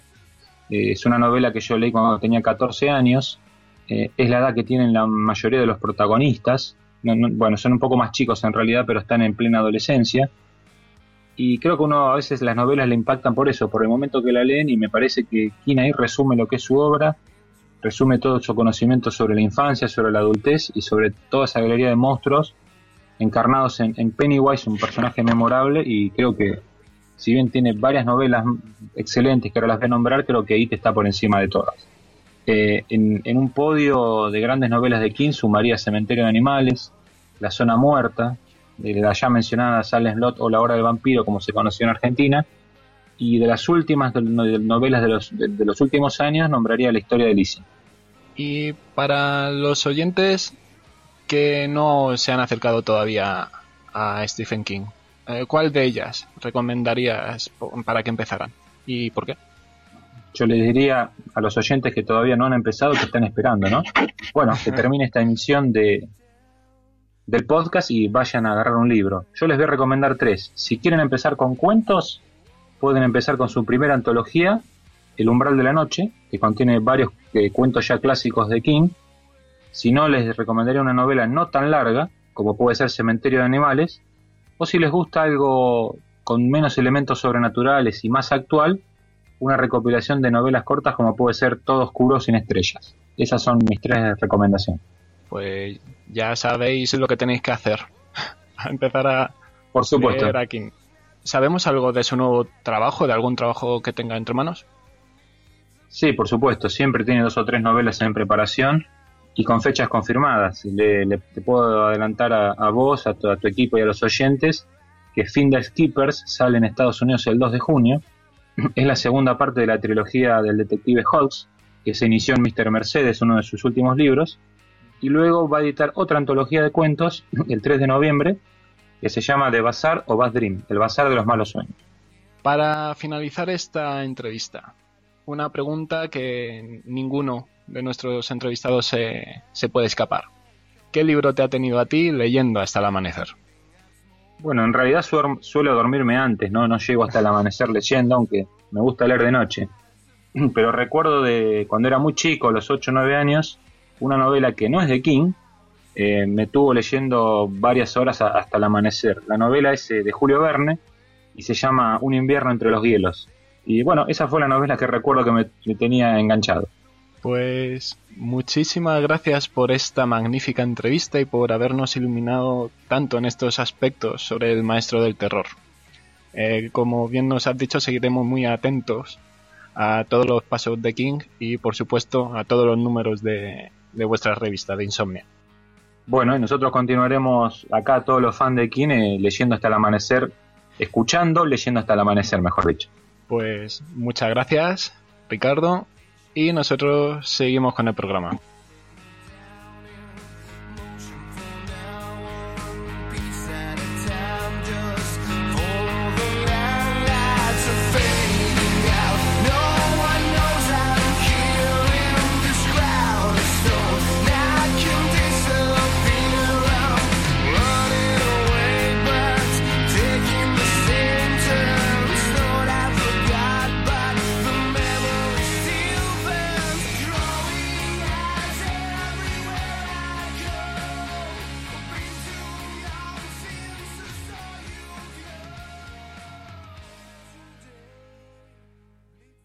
Daniel Storach nos concedió la entrevista dedicada para el primer programa de esta temporada, que trataba sobre superhéroes.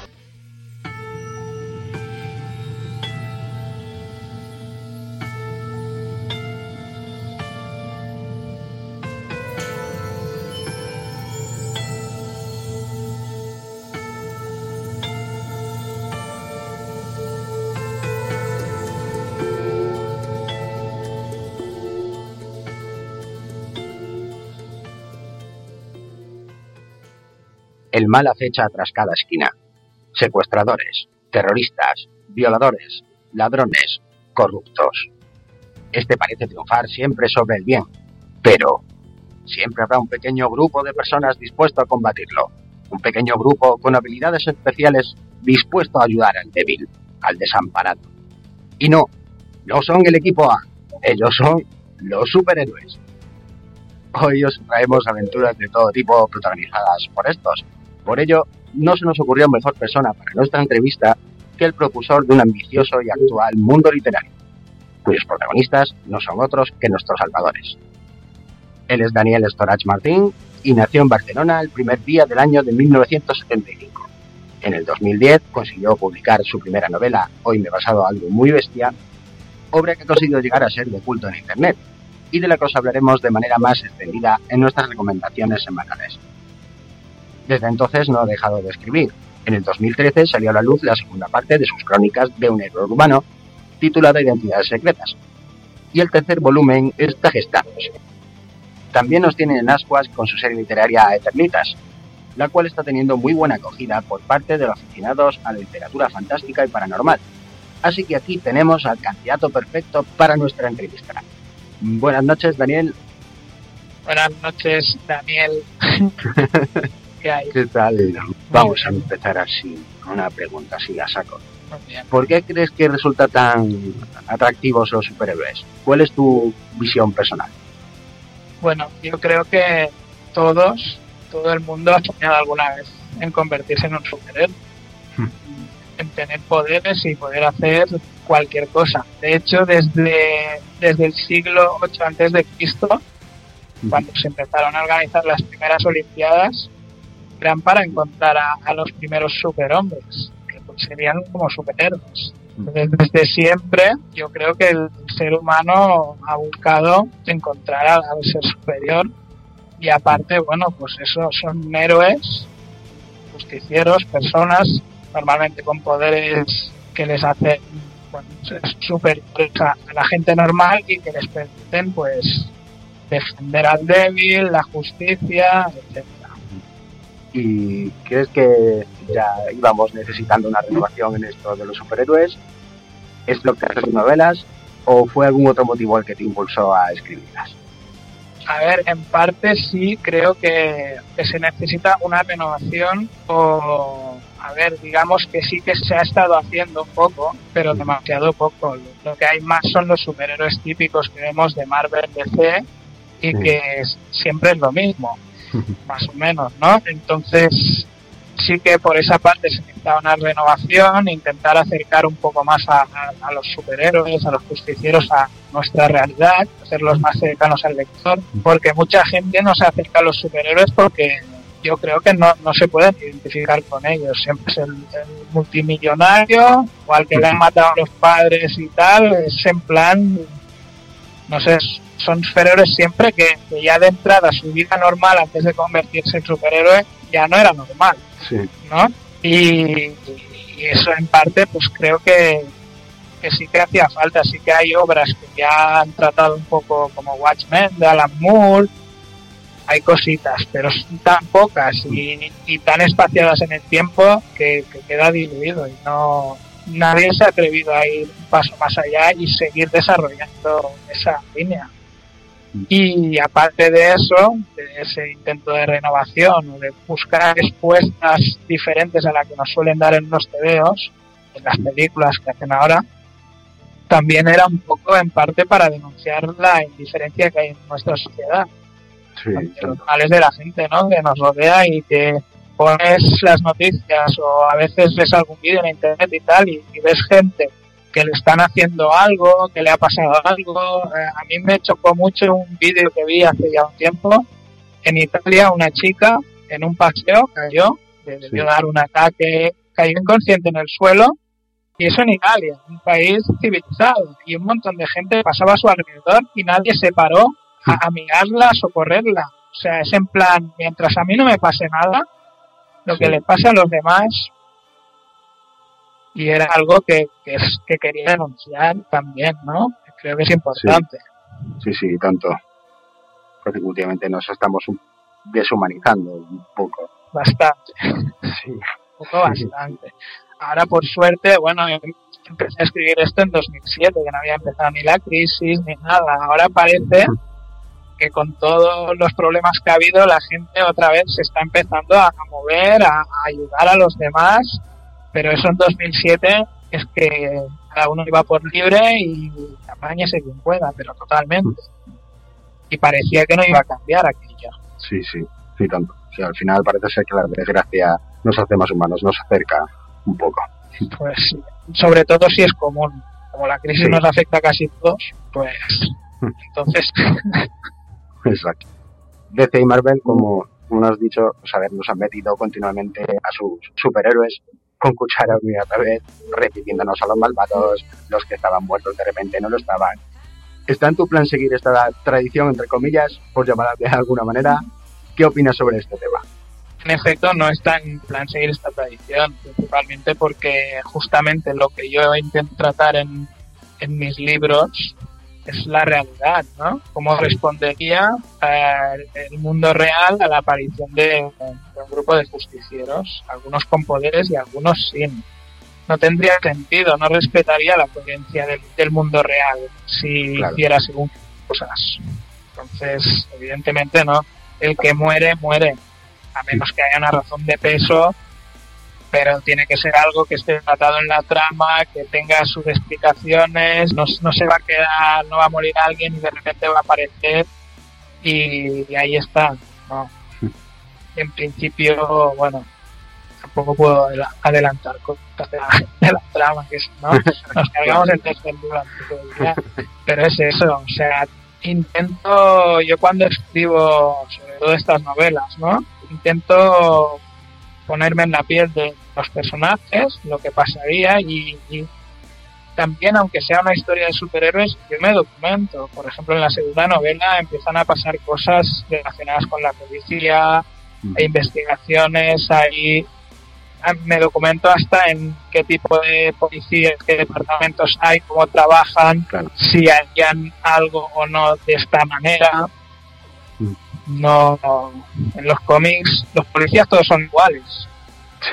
sí, Todos aparecen eh, y, y quieren coger al malo y también al superhéroe normalmente, ¿sabes? sí, sí. es bastante absurdo. Entonces tiene que haber una razón para que esos policías también le disparen al, al superhéroe, por mucho que lleve una máscara. Claro. Entonces, bueno, es eso, tratar un poco más realismo y una cercanía y sobre todo eso, que el lector pueda identificarse y pueda decir, pues mira, esto sí podría pasar porque yo justamente esto he visto algo parecido día o... Claro. También, además de esto, nos han hecho creer que un superhéroe no es nada sin su traje llamativo. El amarillo de Lobezno, el culé de Spider-Man, el patriótico de Capitán América, o para qué hablar de los calzoncillos por fuera de Superman. Los ves necesarios hoy en día, ¿por qué?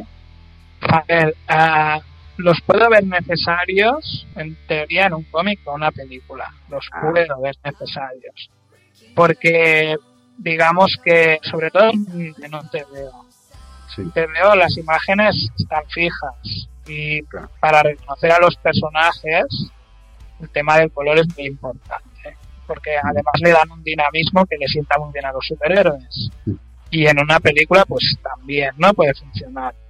Pero en, en la realidad, que es sobre lo que yo escribo, aunque hay alguna parte de ficción, no funcionaría, porque tú planteate un, un tipo normal, como el protagonista de la novela, dice, me voy a hacer un me voy a hacer superhéroe, yo, y me pongo un traje de color amarillo canario y rojo tomate, y me voy a la calle. Primero, si quiero pasar desapercibido, todo lo contrario. O sea, es que si me tengo que esconder de la policía, vamos, al primero que van a ver es a mí. Mm, eh, Mil cosas, tema capas. Eso me parece que en Identidades Secretas comentaba algo, ¿no? Eh, sí, no sé si, si sabes que hay una corriente en Estados Unidos que se llaman, bueno, superhéroes reales, que son gente de verdad. ¿Lo conoces? Sí, por tu segunda novela, que me la he leído. Pero Vale, no sí, que ahí cuento algo, ¿no?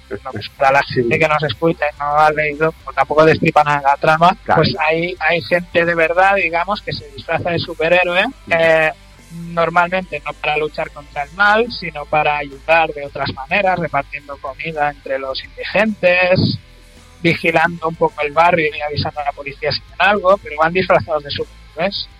Y ha habido algún caso, como esto que te comentaba de las capas, que antes, hace años, todos los superhéroes llevaban capa. Sí. Por ejemplo, Superman, ¿por qué lleva capa? Buena pregunta. No, no, no necesita nada en realidad, pero bueno, lleva capa. Eh, a la hora de luchar, cuerpo a cuerpo, una capa es que es lo peor que hay.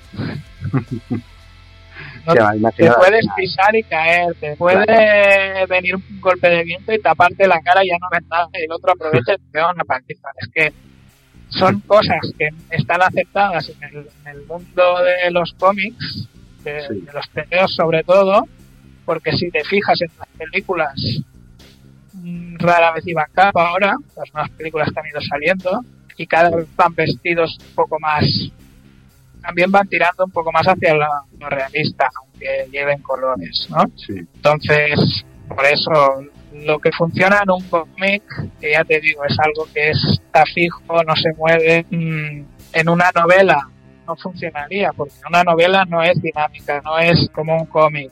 No, tú Ujú. tienes que ir leyendo y imaginando, no es lo mismo que verlo. Claro. Que te- tú en el cómic ves y ves los colores y ves qué personaje es.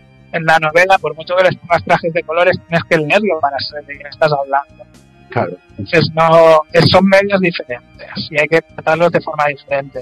Una novela escrita igual que un cómic sería un rollo, Sí. porque sería pim pam pum y se acabó. Claro. Es muy diferente los medios y la película aún, ¿por qué? Porque también es visual, también es dinámico. Al ponerte a escribir una novela de superhéroes te lo tienes que plantear de otra forma. Y sobre todo eso, si intentas que sea un poco real, pues te tienes que plantear realmente, yo si salgo a la calle así, ¿qué me pasaría? Bueno, primero no te tomarían en serio, eso seguro. Eso para empezar. Eso ya pasa en esos superhéroes de América. Que a Claro. alguno le han pegado una paliza, de otros se ríen, Sí. que no dan ni miedo ni nada. Que te ve un ladrón o te ve un matón y aún viene a darte. ¿Sabes? No. Bueno, pues sí, eso es lo que, lo que pienso del Ah. tema este de los trajes y, Y me parece muy correcto, totalmente. Y bueno, el tema de los superhéroes mm, casi siempre, normalmente, siempre ha sido asociado a los adolescentes por el público general. ¿Es así en realidad? ¿Nos podrías poner algún ejemplo de que se están equivocando? A ver, ah, claro, yo aquí, yo aquí distinguiría un poco qué tipos de superhéroes y qué formato. ¿no? Sí. Sí que es verdad que los tebeos normalmente sí que van dirigidos a un público adolescente o iban dirigidos antes, han cambiado un poco las cosas y se están cargando el tebeo de superhéroes Sí. con toda la movida esta de los derechos que Disney ha cogido, ya es Mm. dueño de Marvel, ahora quiere DC, y lo están trasladando todo a, las películas, ¿no? Sí. Pero en principio los tebeos de superhéroes eran para un público adolescente y eran con lo que empezaban a leer tebeos los chavales. Pero eso no significa que no se hayan hecho luego obras de superhéroes más maduras y para adultos y con contenido más, bueno, más adulto, ¿no? Ahí tenemos Watchmen, ahí tenemos Born Again, de Frank Miller y Mazzucchelli, El regreso del Señor Oscuro, y luego hay películas como El Protegido, por ejemplo. Sí. No es una película para adolescentes. Claro. Eso son historias para todos los públicos. Ahora hay mucha gente, como yo, por ejemplo, o gente de mi edad, ¿no? De mi quinta, de 30 y pico, 40 años, que seguimos comprando o siguen comprando TV de superhéroes como toda la vida, ¿no? Pero ya por, por costumbre, mm, no porque realmente eso, porque eso lo hemos debatido en grupos de Facebook tal, con lectores, y es ya una costumbre. Hay gente que compra todo lo de Batman porque siempre ha comprado Batman, o Robin, o lo que sea, pero realmente no ya no te llena como antes. Claro. Porque los personajes, las historias normalmente siguen igual, Sí. Los personajes no evolucionan, han pasado 40 años y están en- igual. O sea, no, no hay una evolución real normalmente. Hay casos, Sí. y sobre todo obras que no están dentro de las colecciones regulares, como que decía Batman Born Again o el de Dios el Caballero Oscuro, que es de Batman, pero son otras cosas aparte que no están dentro del- de la historia oficial, digamos. Y ahí sí que se pueden arriesgar más. Pero están muy pocas y salen a contagotas. Entonces, la gente como yo, que ya hemos dejado de leer esos teos de superhéroes, que ya nos hemos aburrido y Claro. ya no nos llenan, no hay nada. Nos tenemos que volver a leer cada año Watchmen, Born Again, etc. etc. Porque hay muy poca cosa y algunas cosas más powers, pero poco, poco, poco. No se arriesgan, siguen la misma fórmula. Muy bien. Y ahí es donde entráis vosotros. Y ahí es donde entramos nosotros, podríamos decir. Sí, lo intentamos, vaya. Intentamos hacerlo un poco diferente. Sí, sí. Y adolescentes, pero también mayores. Sí. Y bueno, ¿nos recomiendas alguna obra de superhéroes? Que no sean las tuyas, que de eso ya lo hacemos nosotros luego más tarde durante el programa. Bueno, aparte de las que he comentado, Watchmen de Alan Moore, Dave Gibbons, y Born Again de Frank Miller y Max Uccelli, Regreso del. Caballero Oscuro de Frank Miller, uh, V Vendetta de Alan Sí. Moore y David Lloyd. Es que para mí estas son fundamentales, ¿no? Son antiguas ya, pero es que siguen, o sea, no han sido superadas. Luego tenemos Planetary también, que está muy bien, esta sí que es más nueva. Mm, Powers, hay alguna cosa, hay cositas. Bien, bien. Nos apuntamos. y ahora nos gustaría que te brincaras un poco. ¿Cuál es tu superhéroe favorito? Y el supervillano también. ¿Y por qué? Bueno, ah, con el superhéroe lo tengo fácil, porque es Daredevil. ¿Y por qué es Daredevil? Porque es el más cercano a, a- al que yo he encontrado, conocido de todos los superhéroes de Marvel, DC y tal, que está más cerca de la gente de la calle, es un tipo en principio normal, sus poderes no son gran cosa, Él lucha porque sabe artes marciales y tal. Aparte está ciego y sí tiene como un radar, pero vamos, eso no le da ninguna ventaja. Eh, y y se, normalmente sus historias y sus aventuras tratan de, de la gente de la calle. Aparte él es Sí. abogado y, y- y ayuda a la gente, los problemas reales de maltratos, mafias que intentan apoderarse de una parte de un barrio, cosas así más cercanas que aún es, es Marvel y tal, y hay supervillanos con poderes y tal, pero sí que es lo más cercano, y es que a mí siempre me ha gustado más ese tipo de superhéroe. Sí. O sea, Y- odiarías, odiarías a Venga Flex seguro. ¿no? Bueno, la película de Daredevil no me gustó. No, no. Daredevil no por culpa de Ben Affleck, porque es culpa del que hace el casting. O sea, Sí. Ben Affleck y Mark Murdock no tienen nada que ver. Ni en Ah, el pelo, ni en nada. O sea, igual que hicieron con Kingpin. sí, Vale. otra. que Que también vale. cambian. Pero bueno, son, supongo que son esas cuotas que tienen que rellenar de- para que no haya historias raras y les tilden de racistas y eso. Bueno, Sí, sí, seguro. tonterías. y, y de supervillano, la verdad es que no me lo he planteado nunca, pero es que no tengo ningún supervillano favorito. Ujú. Como mucho te podría decir Electra, pero es que no es tampoco una supervillana. Digamos que es una antiheroína. Ah, A veces buena, a veces mala, va su bola, pero no, no, realmente no, no hay ningún supervillano así que diga, oh, no, bien, bien.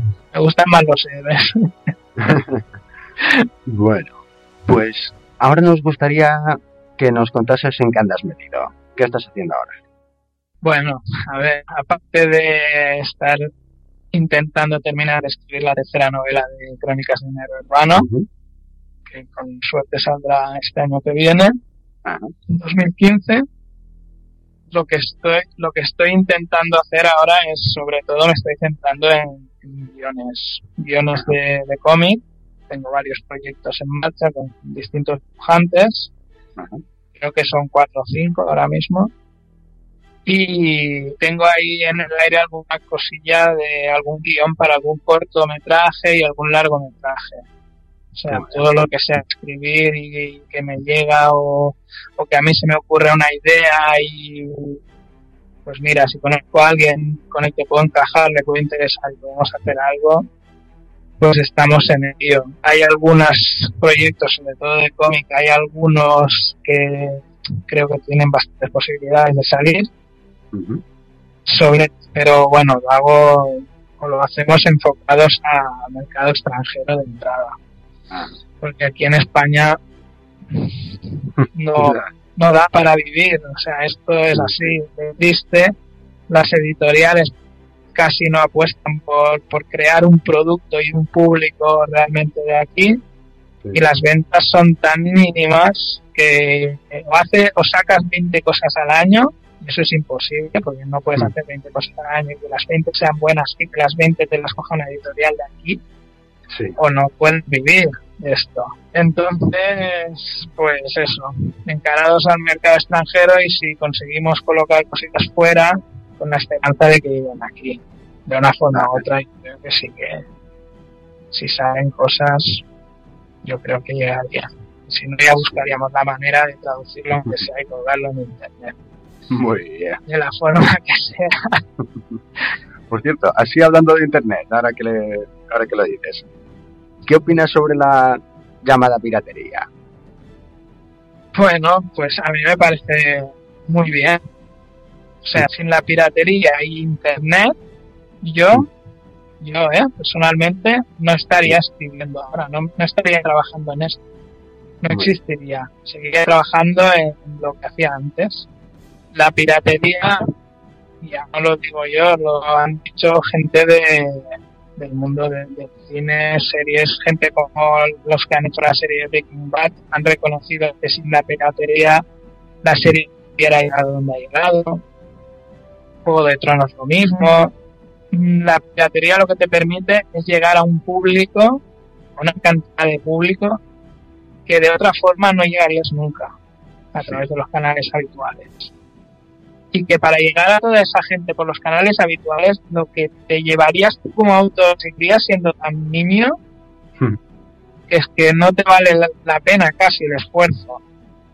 Entonces, mm, hay que plantearse las cosas diferentes. Primero consigue público, llega al público, ese público es el que conseguirá que las grandes editoriales, las grandes productoras y tal, se fijen en ti y puedas dedicarte a esto, que es un poco lo que me ha pasado a mí. Yo no fui a Norman, vinieron ellos a buscarme a mí porque habían leído cosas de mi libro por internet y yo mi libro cuando lo terminé lo primero que hice fue colgarlo en mi blog y entrar en foros como Vagos, Vagos, eh, otros foros literarios, aparte eran de, de descargas, y irles colgando trozos de la historia en los foros y aparte decirles, oye, si queréis seguir leyendo, aquí tenéis el libro. Y, la verdad es que, bueno, te digo, sin eso, yo no era nadie, ni tampoco soy nadie ahora, ¿no? Pero es una forma de, porque a una persona que empieza es muy difícil que la cojan una editorial o casi imposible. Tú también escribes y sabes cómo está el tema. ya ves, ¿Vale? Cuando, cuando no te timan o te estafan, o mm. igualmente a veces te coge una editorial buena y no cumple, o te engañan también. Entonces, no sé, es tan complicado. Que ahora Internet nos, nos da la posibilidad de, conseguir eso. Bueno, lectores, audiencia.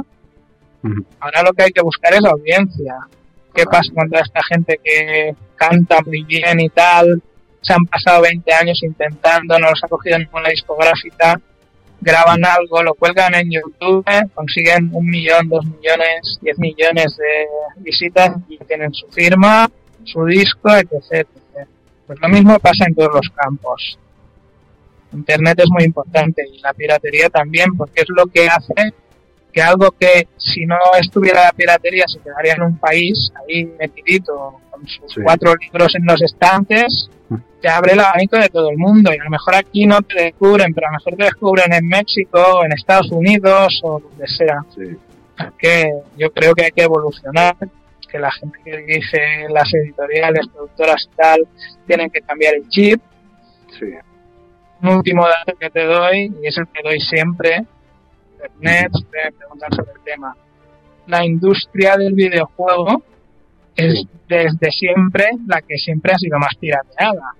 Yo me acuerdo cuando tenía mi Spectrum ZX con 8 o 9 años, Sí. que iba con cintas podías copiar la cinta y devolver y, y devolvía la cinta que había comprado al de abajo, que era el que me la vendía el de la tienda y me cambiaba el juego. Sí. Y yo los pirateaba. O sea, en esta época con cintas ya se pirateaba. Claro. La música igual, digamos las cintas. ¿Y qué ha pasado? O sea, la, la industria ha seguido y, y los videojuegos es la que más ha crecido Sí. y la que más, cada vez que hacen una producción nueva, cada vez se gastan más dinero, pero es que lo recuperan. El videojuego este, no sé si lo conoces, que ha salido ahora, Destiny, Sí. ¿lo ¿conoces? ¿Te suena? Sí, sí. Pues es el más caro de la historia, no sé si han gastado 500 millones Vale. de dólares para hacerlo. En- ha salido hace nada, unos días. Pues ya han recuperado esos 500 millones y han ganado ya 300 y pico más. Joder. Dos semanas o más. Imagina. Y Sí. está ahí, yo ya lo he visto para descargar, aunque evidentemente no se podrá jugar online, pero bueno, o Sí, sea, sí, se puede. es que no hay más prueba que esa. Claro. Y el que no lo quiera ver, pues tiene un problema, o lo va a tener en el futuro, porque el futuro está ahí. Compartir, compartir. Sí. Siempre habrá alguien que comprará, porque siempre hay alguien que si le gusta algo lo compra. Yo pirateo y yo me descargo todo, pero luego voy y me compro lo que me, lo que me ha gustado, yo me lo vuelvo a comprar. Claro que sí. Como yo, muchos, mucha gente, sobre todo cuando podemos. Cuando hay- si no hay dinero, pues es que tampoco lo comprarías. Claro, exacto. O sea que, en fin, Pues sí. eso es lo que pienso de la mal llamada piratería. Exacto. Y muy de acuerdo con tu visión. Totalmente. Bueno, Bueno, pues para finalizar, no puede faltar la pregunta a la que están obligados todos nuestros invitados. ¿Qué libro te ha tenido leyendo hasta el amanecer? Solo uno, Se permiten varias. esto es complicado, ¿eh? Uno, uno de entre todos. Venga. Bueno, a ver, eh, voy a decir uno que seguramente os ha dicho mucha gente, pero es que no puedo decir otro porque es El Señor de los Anillos. Es con Ah. lo que yo realmente me enganché a la lectura y a escribir y a todo esto. Sí. El Señor de los Anillos en aquella época era lo más. Ahora para la gente de ahora parece que no, porque, claro, es, es muy lento para ellos, ¿no? De leer Sí. es muy descriptivo. Y hoy en día necesitas que sea todo más rápido, más dinámico. Pero bueno, para mí, como escribía ese señor, no escribe nadie. Y tanto. sí, además lo, lo típico, ¿no? Estando las películas ya hoy en día no se pillan tanto. Mira que a mí las películas me gustan, ¿eh? Pero es que Sí. los libros, Exactamente. no sé, son, son unos libros para, claro, para leerlos sin prisas, disfrutándolos. Y hoy en día, como todos tenemos tantas prisas y hay tantas opciones, entiendo que, que ese tipo de escritura ahora es muy difícil de mantener. Lo entiendo, ¿eh? Yo no la practico. De hecho, yo reconozco que yo no podría. Antes intentaba y con alguna cosita intento describir más, como la, la novela que lo primero que leíste mío me parece que fue en Wattpad, la de la niña del mundo, que es así de fantasía y tal, Sí. es un poco más descriptivo que, bueno, es que hoy me ha pasado un poco muy bestia, no puede ser descriptivo porque es en primera persona y tal, ¿no? Pero, Claro. Pero aún así, Tolkien te, te metía en la cabeza lo que él escribía, o sea, te lo imaginabas tal cual, porque te escribía hasta el mínimo detalle. Sí. hoy en día no. Hoy en día también ha cambiado la, la forma, o sea, ya tenemos tantos referentes visuales que no hace falta tampoco. Claro. Bueno, ya me estoy enrollando y no, no va a caber el programa. Nice. Otro día hablamos de otras cosas de estas. importantes, interesantes, creo. Además ya, ya te tenemos enganchado. Sí. Te tenemos apuntado para la próxima. Así que bueno, pues nada, aquí termina nuestra entrevista por hoy. Ha sido un auténtico placer el haberte tenido con nosotros. Y nada, pues que tengas muchísima suerte con todos tus proyectos, que sabemos que no te hace falta. Así que Bueno. Ya veremos. Un poquito de suerte siempre viene bien. también, también, pues de aquí te la damos toda. Muchas Así que nada, muchísimas gracias por estar esta noche con nosotros. A vosotros, a ti, Dani. Venga, buenas noches, un abrazo. Y un saludo a todos los oyentes. Continuamos con el programa.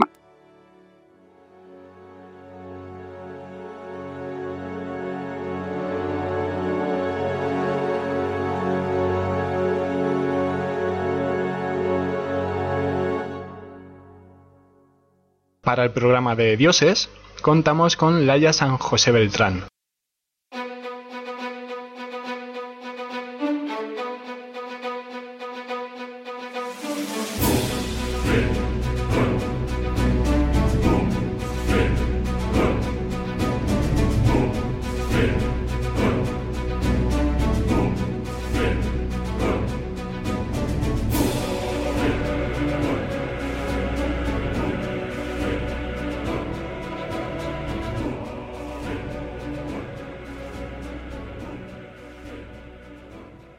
Sabéis, en nuestro programa de hoy hablamos sobre dioses, esos seres omnipresentes y todopoderosos que nos han acompañado a lo largo de la historia.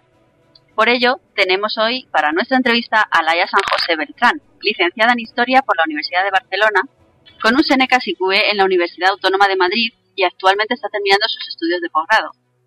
Está especializada en historia medieval de Europa y la historia moderna de España, y su curiosidad también la ha llevado a interesarse por otras ramas distintas como la historia de género, la historia cultural o la historia del Islam contemporáneo. Se define como apasionada de la música, bibliófila empedernida, amante de los animales y desde que comenzó su licenciatura siempre le ha gustado enseñar la historia, realizando varios proyectos de divulgación, siendo el más ambicioso el blog de Valkyries Vigil, un espacio dedicado al mundo de los vikingos, toma ya, a su historia y su cultura que consigue acercarla al público con artículos de su propia autoría, fruto de la investigación, la documentación y el esfuerzo meticuloso. Damos fe además de que es un blog que merece mucho la pena consultar, así que os dejamos luego el enlace en la, en la página web. Al mismo tiempo trabaja en el proyecto Historia 2.0, que tiene visos de llegar a convertirse en una asociación histórico-cultural que tendrá mucho que ofrecer y aportar. Bueno, Laia, tú de historia vives, ¿no? Casi. Sí, no laboralmente de momento, pero, pero sí. Me parece que para, tener, o sea, para hacer todo lo que has hecho, para saber todo lo que vamos a ver ahora que sabes, tienes que tener una pasión por la historia y por todo esto que, que creo que te sale por los poros. Es que no me imagino haciendo otra cosa. Y me di cuenta más o menos pronto, así que Genial. siempre te dicen que es muy difícil, que no te metas en esa carrera, que no vas a tener salidas, que no vas a vivir de nada. Pero es que yo sinceramente no me veía. Yo llevo desde los 18 años estudiando historia, desde que empecé la carrera. Si hubiese tenido que hacer lo mismo con cualquier otra carrera que no me gustaba, es que ni la hubiese acabado. Yo soy muy feliz, así que eso me vale de momento. Además se te nota por lo que escribes y cómo lo escribes. No, y al final todo, todo llegará. Yo creo que si te esfuerzas y haces las cosas bien, pues al final tienen que, ter- tienen que tener recompensa en algún sitio, no, no pueden quedar en el vacío. así que- Seguro que sí. Hoy tenemos un tema delicado, que hay gente que lo toma lo tomará de un aspecto, gente que lo tomará desde el otro, más histórico, más espiritual. Nosotros hoy lo vamos a tomar desde el tema más histórico. Entonces, ¿desde cuándo el ser humano cree en dioses? Pues desde siempre. Y ahora podemos matizar el siempre. A ver, el ser humano, igual que dicen que es eh, político y social por naturaleza, el ser humano es religioso por naturaleza. Porque, a ver, la religión es intrínseca al hombre y es algo antropológico. Entonces, se puede decir que el ser humano es religioso desde el momento en el que es ser humano o desde el momento en el que es hombre, más bien, ¿vale? Entonces, desde el momento en el que es un ser inteligente y consciente de su propia existencia, eso le suscita un montón de preguntas que necesitan, necesitan una respuesta. Preguntas como qué es la vida y cómo surge, fenómenos que no puede explicar per se, o el, amplio tema de las mitologías de qué es la muerte y todo lo que hay después de ella. El ser humano, desde que es consciente de que lo es, necesita respuestas que no puede darse. Entonces, si vamos desgranando más el tema, pues por ejemplo, la religión en sí lo que se remonta es a los propios orígenes del hombre como tal. Es decir, en el momento en el que vemos un enterramiento con un tipo de ajuar funerario o colocado el cuerpo de una misma manera, eso implica creencia y eso implica religión. Si tú ves un dolmen o un menir, eso en el fondo implica una, una creencia. Incluso hay pinturas rupestres que lo que te están lo que te están indicando son creencias religiosas, por lo tanto, es que te remontas al momento en el que el hombre empieza a ser empieza a ser hombre. Si queréis fechas, por ejemplo, digamos que en el Paleolítico Medio, y esto es un coñazo de fechas, pero para que os hagáis una idea, entre el 160.000, 150.000 y 127.000 antes de Cristo, antes de nuestra era, es lo que llamamos Paleolítico Medio. Pues ahí ya encontramos indicios de creencias religiosas y parece que están muy asociadas a la propia aparición del lenguaje.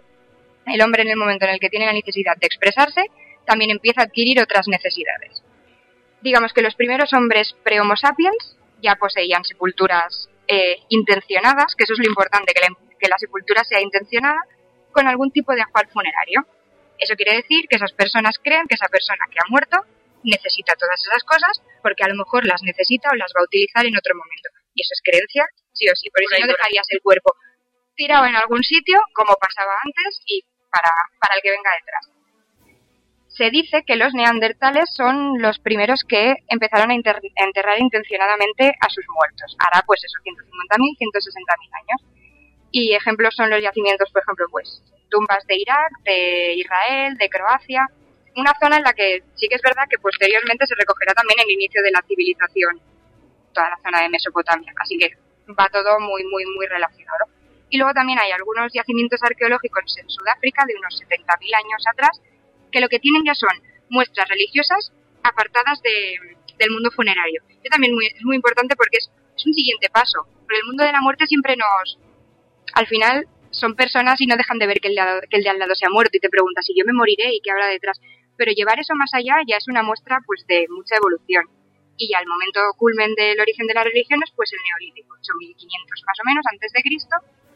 Por ejemplo, primero religión megalítica que no sabemos casi nada más que pues eso, las manifestaciones megalíticas que lo que vienen es importadas de Oriente hacia Europa y la fachada atlántica. Es decir, aunque no serían propiamente europeas, lo donde más las encuentras es en, en toda Europa, pues dolmenes, menires y compañía.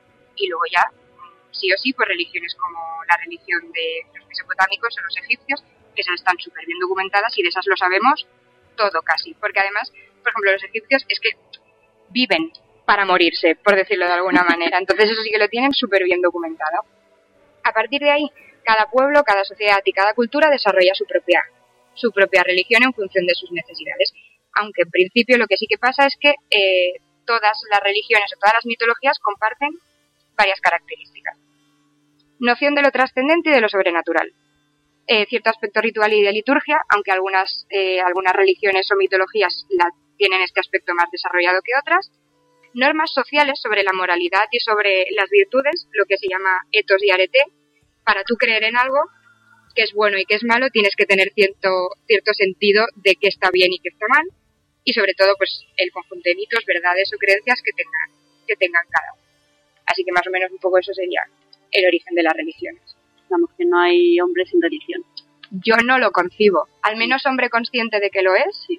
es, es muy complicado porque es que en el momento en el que eres consciente de que estás aquí y que ves las cosas que te pasan alrededor y que no las puedes explicar, necesitas, necesitas respuestas. Claro, te preguntas por qué. ¿Podríamos ver a lo largo de la historia una evolución en este tipo de dioses en algunos rasgos? Sí. Y lo he apuntado rotunda, indudablemente sí. eh, a ver, como decíamos antes, que está un poco ligado a eso, la religión y las creencias no dejan de ser una manifestación eh, de la concepción del mundo de una sociedad en concreto. Con lo cual, cada sociedad que es diferente a la de al lado, pues adapta sus creencias a sus necesidades más específicas. O sea, y pueden influir en su tipo de dioses y en su mitología desde su medio geográfico, su momento histórico, la forma de vida o incluso contactos que tengan con, con otras sociedades. Así que ayer, eh, un poco pensando en la pregunta esta y cómo contestarla, nos dimos cuenta que, que se podría dividir un poco tres estadios o tres fases de la religión. para entender un poco la evolución de los dioses. Empezaríamos por un primer estadio, fase de la religión, que sería un poco lo que acabábamos de hablar, el origen primero de las religiones.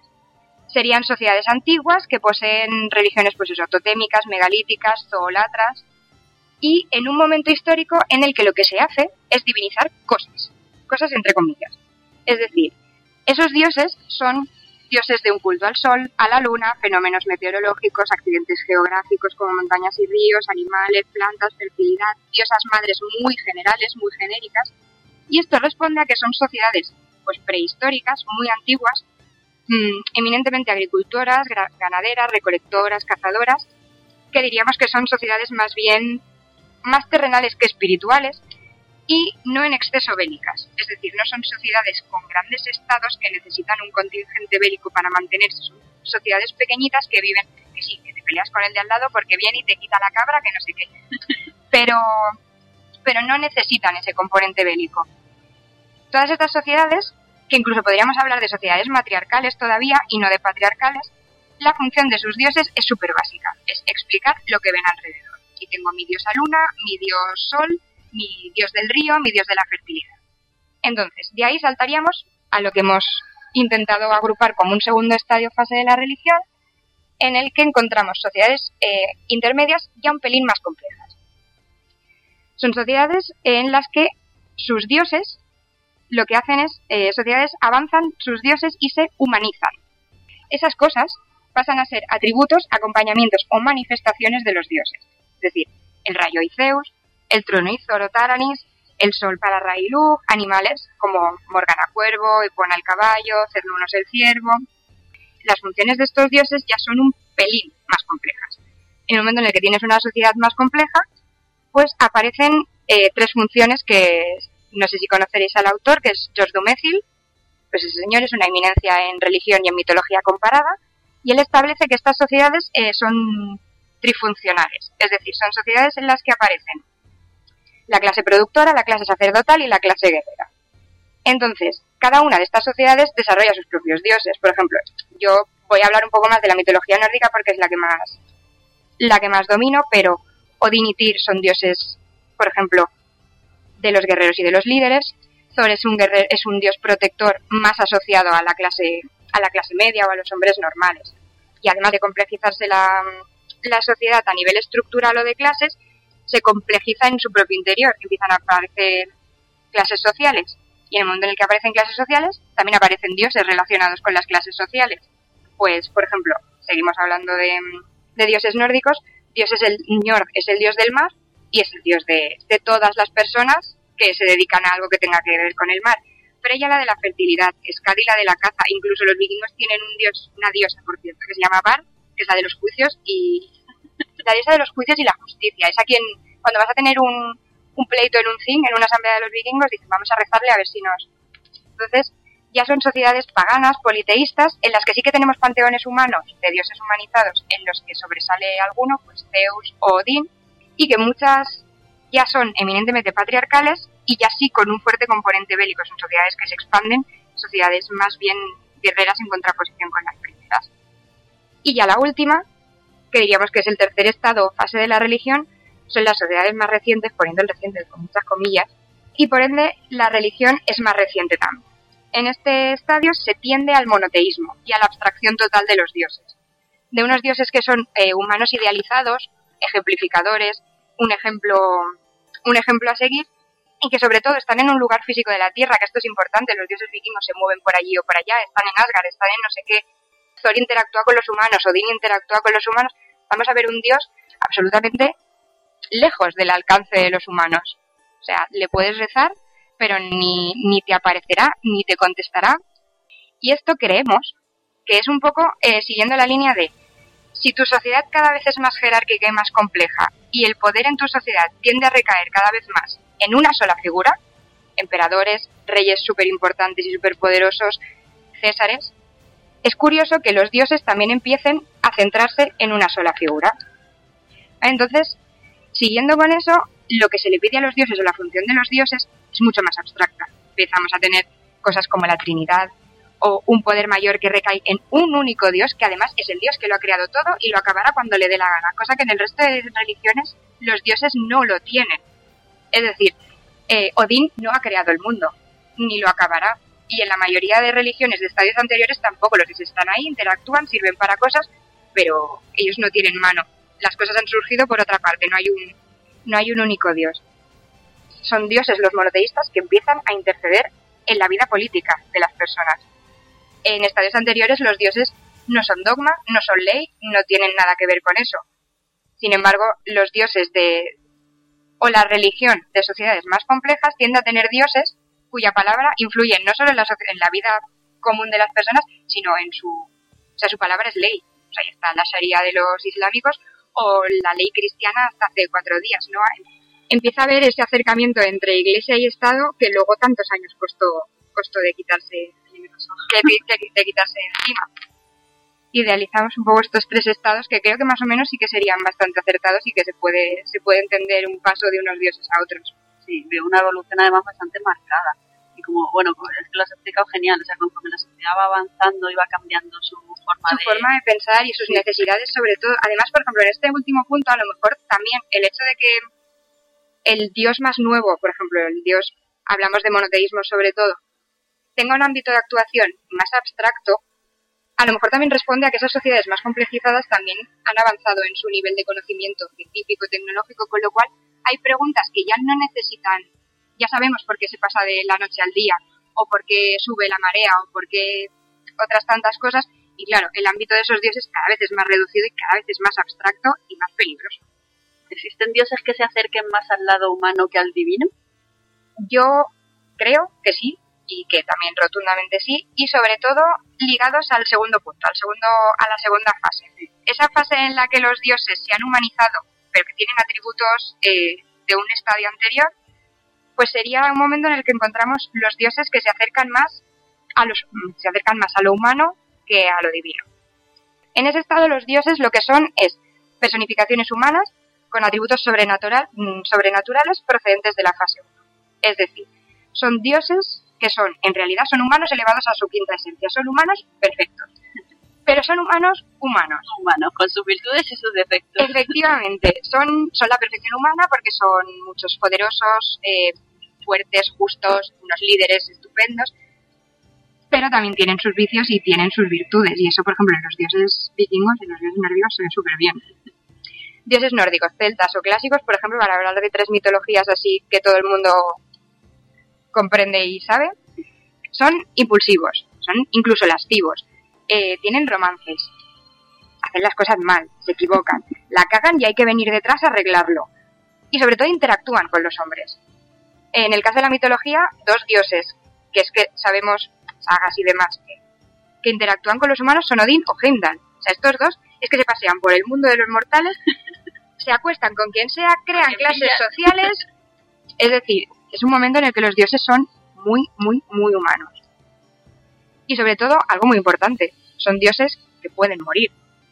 Y eso los convierte en profundamente humanos, aunque sigan siendo dioses. El Ragnarok es un final que va a ser y va a ser igual para todo. Y en ese momento sí que va a dar igual.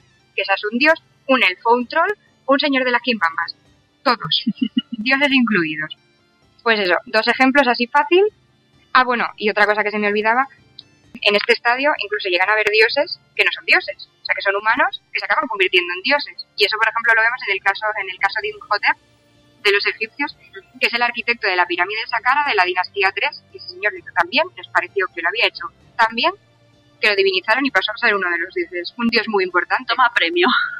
Entonces, son humanos, o, o se acercan al plano humano en este estado mucho más que al, mucho más que al espiritual o que al divino. ¿Existe alguna diferencia entre religión y mitología? Esta pregunta es... Esta tiene sí. tela y aquí te la Sí. hemos... Yo diría que existe diferencia, pero que, que una sin la otra no se puede entender. El problema también viene eh, muchas veces del desconocimiento. Tú no te has planteado nunca en tu casa, a lo mejor haciéndote la cena, qué es la religión o qué es la mitología No, o qué no, diferencia hay. Normalmente no. Pero si te pones a pensarlo un poco, la gente lo que suele pensar es religión, es verdad, es actual y, y existe. Mitología es una sociedad pasada, son dioses que ya no existen y que son leyendas y son ficticios. Y yo creo que, son- que eso es un error. Si te pones a analizar etimológicamente la palabra mitología, que lo voy a hacer rápido porque sé que estas cosas son un coñazo. Es mitos, que significa en griego clásico discurso, relato, cuento, y en segundo lugar logos, que lo que significa en griego clásico también es algo así como expresión oral escrita, la palabra meditada, reflexionada, razonada. Entonces, ¿qué es la mitología?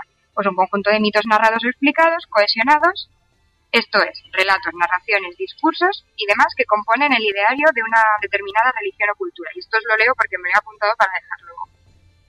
Entonces, recapitulando, la mitología podríamos decir que son aquellos relatos, personajes e ideas utilizados para explicar la creación del universo, los fenómenos, es decir, la cosmogonía de una cultura. ¿Qué diferencia hay con una religión? Vaya. Quiero decir, tú coges el cristianismo, coges al islam y qué es lo que te está contando la Biblia o qué te está contando, te está contando exactamente lo mismo. Digamos que la religión y la mitología siempre van juntas, o yo al menos lo entiendo así la mitología aparece de manera prominente en la mayoría de las religiones, lo mismo que la mayoría de las religiones tienen que apoyarse en, una mitología. Eso no quiere decir que sean ni verdad ni mentira, porque entramos en el terreno de la fe, y eso es terreno pantanoso, y ahí cada uno tiene la suya y cree lo que cree. Así que aunque el, que aunque el término mitología pues se ha utilizado generalmente para designar religiones de sociedades antiguas y extinguidas, como la mitología griega, la romana, la escandinava o yo que sé, la azteca, entendiendo la mitología y, a sus panteones como fábula y cuento, en el fondo, cualquiera de las religiones vigentes en la actualidad, hinduismo, cristianismo, islam, lo que hablábamos, todas las religiones existentes o extintas poseen un conjunto de relatos y de mitos alrededor de su corpus, con lo cual, al final, ¿qué, es, ¿qué es eso? ¿Qué, diferencia, la línea ¿Qué diferencia hay? ¿Quieres creer que mitologías son religiones de sociedades que ya no existen y llamemos religión a las que sí que existen hoy, pues puede. Pero aún así yo creo que van, van juntas. Yo creo que lo has explicado bastante bien. Es que es eso, que parece que siempre que hablamos de mitología hablamos de los dioses griegos o antiguos, clásicos o tal. porque te viene a la, cabeza eso, algo... Es, que es todo verdad. Pues claro. pues claro, ¿qué te va a decir un cristiano? Pues que te va a llegar un budista y te va a decir, yo es que lo que lo tuyo es fábula porque lo mío es verdad, o te va a llegar el del Islam y te va a decir, pues no, mi libro es el que vale y el tuyo no, con lo cual exacto. Los tuyos son fábulas. Sí. ¿Hay alguna religión o mitología que se haya acercado más a la visión de la ciencia propiamente dicha de la creación del mundo, del universo? Pues esta es la que más nos, nos costó en casa anoche. Porque digamos que eh, es un tema más, para mí es más filosófico y científico que histórico. Y pues no soy historiadora y ni soy filósofa ni soy científica pero digamos que sí y que no. Es decir, la propia esencia de, ambas cosas eh, son contradictorias. La ciencia pues, te explica el origen del universo de una manera más bien fortuita, más bien aleatoria, más bien desordenada, mientras que la mayoría de religiones y mitologías, aparte de haber una intervención mitológica o humana o de una deidad o de lo que sea, son con un propósito y son una serie de acontecimientos uno detrás de otro, súper ordenados, súper lógicos con lo cual es, no sé, es como una cosa con la otra se, se contradecirían. Además, y esto, esto fue apunte de Jorge, ni siquiera coinciden porque para la ciencia el universo es todo, en cambio para la mayoría de las mitologías se restringe a nuestro espacio de actuación, que es como mucho la Tierra, y no conocían la mitad de los sitios donde estaban. Por otra parte, sí que las mitologías tienen algo de ciencia, no dejan de basar su propia existencia o su creación del mundo en, fenómenos naturales y puntuales. Para los egipcios el origen de todo es el Nilo. Pero es porque viven ahí y ellos son súper conscientes de qué es lo que les da de comer y lo que hace su terreno habitable. Para los vikingos es el, es el abismo este primigenio, que es un choque entre fuego y hielo, que es que es una erupción volcánica y eso es Islandia. Tiene algo de ciencia, pero yo creo que son cosas muy diferentes y vamos, me quedan muchas mitologías por leerme y por estudiar. Así que a lo mejor de repente algún día encuentro alguna que diga, joder, esto es igual que lo que... Pero vamos, yo diría que son un poco contradictorios. Se quedará ahí rondando la... Sí, desde luego, estar ahí. Respecto a la literatura, ¿qué lugar han ocupado los dioses? Pues a ver, es indudable que la mitología es una fuente súper, ha sido o es una fuente súper importante para la literatura.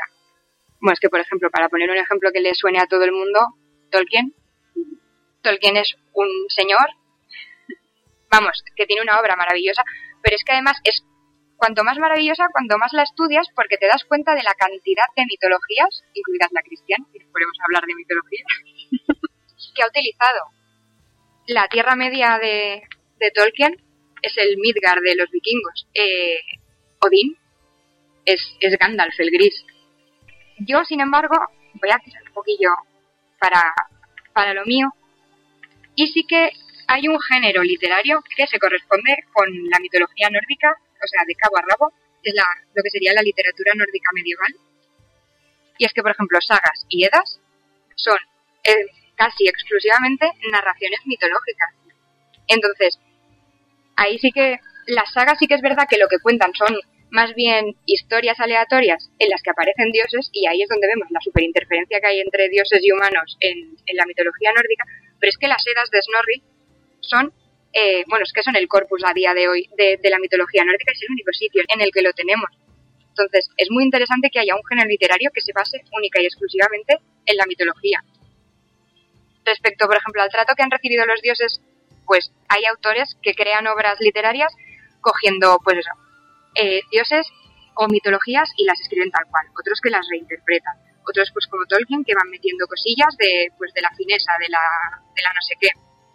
Pero, por ejemplo, una cosa muy curiosa es, no sé si conocéis la, que seguro que sí, la obra de Saxo Gramático, la Gesta Danorum, el trato que reciben ahí los dioses es súper interesante, porque lo que hace es utilizar el ebemerismo para con los dioses. A ese señor le, le encargaron en el siglo XII escribir una historia de Dinamarca desde sus orígenes más orígenes donde pudiese encontrarlos hasta el siglo XII y todo el pasado pagano de, Escandinavia y en concreto de Dinamarca, no tenía ni idea de lo que había pasado, pues tuvo que recurrir a la tradición oral. ¿Y la tradición oral que tiene? Muchísimas leyendas en las que los dioses son personajes súper importantes y que, que son artífices de cosas súper importantes para esa, para esa historia.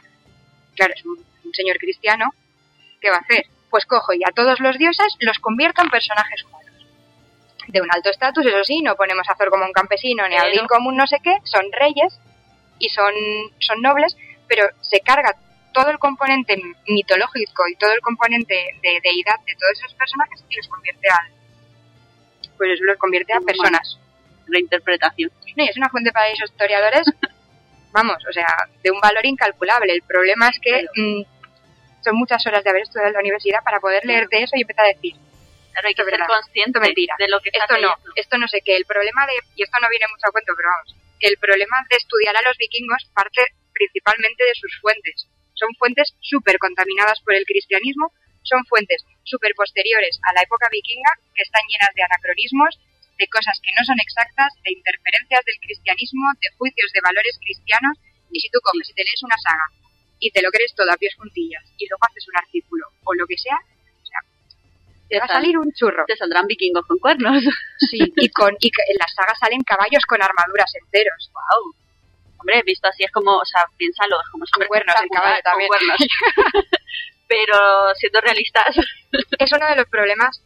Claro, como los vikingos no dejaron nada escrito ellos, una sociedad ágrafa, todo lo tenemos que relacionar con lo que dejaron escrito otros, pues el problema es ese. O cosas cristianas de mucho tiempo después, o cosas del mismo momento, o sea, contemporáneas, pero escritas por todos aquellos que recibieron palos de los vikingos. ¿Qué te iban a decir? Que eran señores maravillosos y magníficos. Claro. Pues se centran en decir que tal día les atacaron y si tenían una cultura super guay detrás o eran personas más o menos refinadas o eso se ha perdido. Y eso, gracias a la arqueología, es de donde más o menos lo vamos sacando, pero, pero es que no es un tema fácil el de los vikingos. No. Como historiadoras, a lo mejor no sé si estás de acuerdo en esto de que la historia la escriben los vencedores Hombre, en el caso de los vikingos, vencedores, vencedores, los pobres monjes de la crónica anglosajona muy vencedores no eran. Entonces, si la historia, o sea, si los vikingos hubiesen dejado algo escrito, pues a lo mejor tendríamos dos versiones súper diferentes de la historia. El problema es que la única visión más o menos nórdica son pues esos sagas y edas que son muy posteriores, ya son, además es que la saga, las edas no tanto porque el señor, el señor Snorri lo que hizo fue como veía que la poesía escáldica, que era súper importante, utilizaba unos recursos literarios que se llaman kennings, que son metáforas súper cuidadas, súper raras, se empezaba a perder, dijo, me voy a poner a escribir aquí un texto en el que voy a explicar toda la mitología y luego voy a explicar también todas estas metáforas para que la gente que el día de mañana se lea las cosas no lea el azote del viento y diga, ¿qué es esto? Y a lo mejor es una espada o cosas así. Pero las sagas no dejan de ser cantares de gesta. ¿Qué se hace? Son heroicos, son que sí, que los personajes de la saga son muy diferentes a los personajes de los cantares de gesta porque en son muy humanos, tienen muchos vicios, no son personajes absolutamente maravillosos y perfectos, pero no dejan de ser elogios y eso también hay que tenerlo en cuenta cuando te lo lees. Se nota que estás súper especializada porque te encanta en cultura nórdica y de historia nórdica. ¿Qué podrías contarnos brevemente sobre su mitología? Porque es que, vamos, es tremenda la, la Yo- información que tienes que tener. He seleccionado tres cosas, porque digo, como aquí me pongo a hablar. Pues, aparte de que me voy a hacer un lío y voy a empezar a saltar de un sitio a otro, que suele pasar, pues las dos primeras están súper relacionadas, ¿vale? A mí lo que me encanta de los, de los vikingos, de la mitología nórdica, es eh, el predeterminismo de la mitología nórdica. El destino es inexorable, es inalterable, avanza, te guste o no, y está tejido desde el día en que tú naces. Las nornas cuando naces lo tejen y ahí está. Esto hace a los vikingos, o sea, esta parte de la mitología hace a los vikingos una sociedad, pues, que ellos saben que el destino es el que es, que no se puede cambiar, y eso hace que los vikingos vivan la vida de una forma honrosa y valerosa y que la muerte no les dé miedo. O sea, no eran los mejores guerreros de su época, porque ni su panoplia militar ni sus técnicas militares eran nada refinado. Pero sí que es verdad que eran, eran, era una sociedad que sabía que como vas a morir, y la única forma de conseguir reputación y honor, que es lo único que vas a dejar después de morirte, es enfrentarte a la muerte de la forma más valerosa, más honrosa posible. Es un aspecto de la mitología súper importante porque no, bueno, súper importante, o para mí súper interesante porque no, no es algo que veamos en otras, en otras muchas mitologías. Y ligado a eso es el fatalismo, que es el punto estrella de la mitología nórdica. O sea, el Ragnarok solo existe en la mitología nórdica. Dioses que van a morir y que lo saben. Y que aún así da igual, o sea, aún así saben que van a morir y ellos van creando su ejército de hormiguitas, su ejército de jerjes en el Valhalla, para que el día que llegue el Ragnarok, pues aunque sepan que va a pasar y que va a petar todo, ellos se van a enfrentar de una manera súper valerosa y pues mira, es lo que hay y es así como nos vamos a enfrentar. Y un poco el reflejo de los dioses es el reflejo que se ve, en- que se ve luego en las personas, tienen esa misma mentalidad. Y eso es lo que decíamos, dioses que van a morir y que lo saben, es un punto súper Eso vamos. eso es un punto súper interesante. Y luego la reciprocidad. A mí me gusta mucho el, la reciprocidad en el sentido del trato que tienen los dioses con, más bien los hombres con los dioses. Los vikingos son una sociedad que está hecha, o sea, ellos dan para recibir. No es que sean tacaños. me explico. Son justos. Son muy justos en ese sentido. Eh, en los vikingos, en la sociedad nórdica o escandinava, es súper común que cuando tú vas a un sitio lleves un regalo. Es que ese regalo te va a ser correspondido. Y una de las mayores ofensas que existen es que a ti te den un regalo inferior al que tú has dado. Eso acaba en venganza, acaba en venganza de sangre y acaba en una saga de ocho generaciones enzarzadas. Y en ese sentido, su relación con los dioses es la misma. El vikingo da para recibir. La plegaria siempre va asociada a una ofrenda, que varía pues en función de lo que vayas a pedir. Si vas a pedir que llueva, pues a lo mejor lo pides con poquita cosa. Si vas a pedir que las campañas sean súper exitosas, pues a lo mejor te dejaban como ofrenda desde comida, desde flores, desde objetos, hasta animales y humanos. Y eso está súper documentado, el sacrificio humano. Entonces, el vikingo no pide con las manos vacías. El vikingo cuando pide, pide con las manos llenas, pero espera ser correspondido. Y entonces el vikingo cuando no se considera correspondido, eh, no tiene ningún problema en maldecir, enfadarse e incluso abandonar a los dioses. Y eso es una relación muy diferente a la de otras culturas porque no es una relación ni de sumisión ni de miedo, es una relación entre iguales la que tienen los vikingos con sus dioses. Es un punto súper interesante para mí. Y creo que pocas, que pocas religiones han llegado a eso. Siempre el Dios es algo que está por encima de ti, tienes que respetarlo, tienes, que, temerle, sobre todo. Exacto. Y lo tengo que hacer todo no. bien sin esperar nada a cambio, porque luego todas las maldades que me pasen es para que en el mundo siguiente la cosa sea maravillosa. Los vikingos no entienden eso, no. Es como yo te lo voy a pedir y te lo voy a pedir con esto porque yo no te voy a pedir sin darte nada a cambio. Pero si luego no me siento correspondido, paso de ti y me voy a rezarle a otro. Que tenían eso que vivir el día a día, o sea, su vida la tenían que vivir mucho más intensamente que cualquier, en cualquier otra religión. Son una sociedad la valorarían muchísimo. son una sociedad súper laxa en algunas cosas, porque sabemos que los vikingos pues eran ciertamente polígamos, pues saqueadores, guerreros, piratas, lo que sea, pero son una sociedad con un amueblamiento de las normas sociales y de lo correcto súper, súper rígido. Y eso es, los vikingos ni son unos salvajes, ni son unos zarrapastrosos, ni son un señor con taparrabos, eso es lo interesante.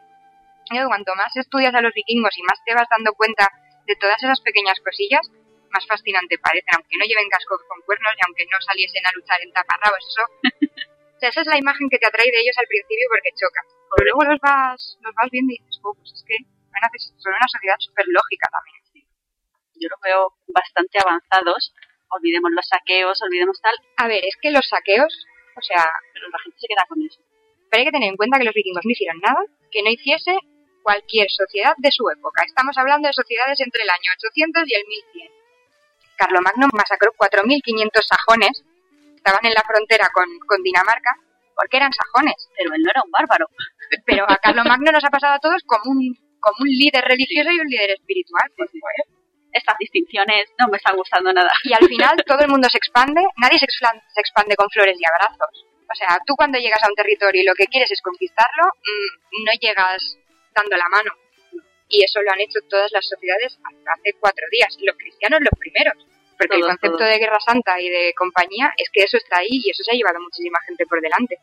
Que los vikingos eran un poco bestias, probablemente. Pero es que no creo que fuesen más bestias que cualquier otra sociedad de su época. No, peleaban con lo que tenían y por lo que por lo que buscaban y ya está. A ver, no, yo creo que todas las sociedades en general a lo largo de la historia han sido, como dices, han sido más o menos bélicas, pero todas lo han sido. A ver, lo que nos ha quedado es el vikingo que va a saquear al pobre monje, pero es que el vikingo no entiende que ese monje tenga todas esas riquezas ahí, sino un señor que las esté custodiando. Las llevo. Claro, este es tonto.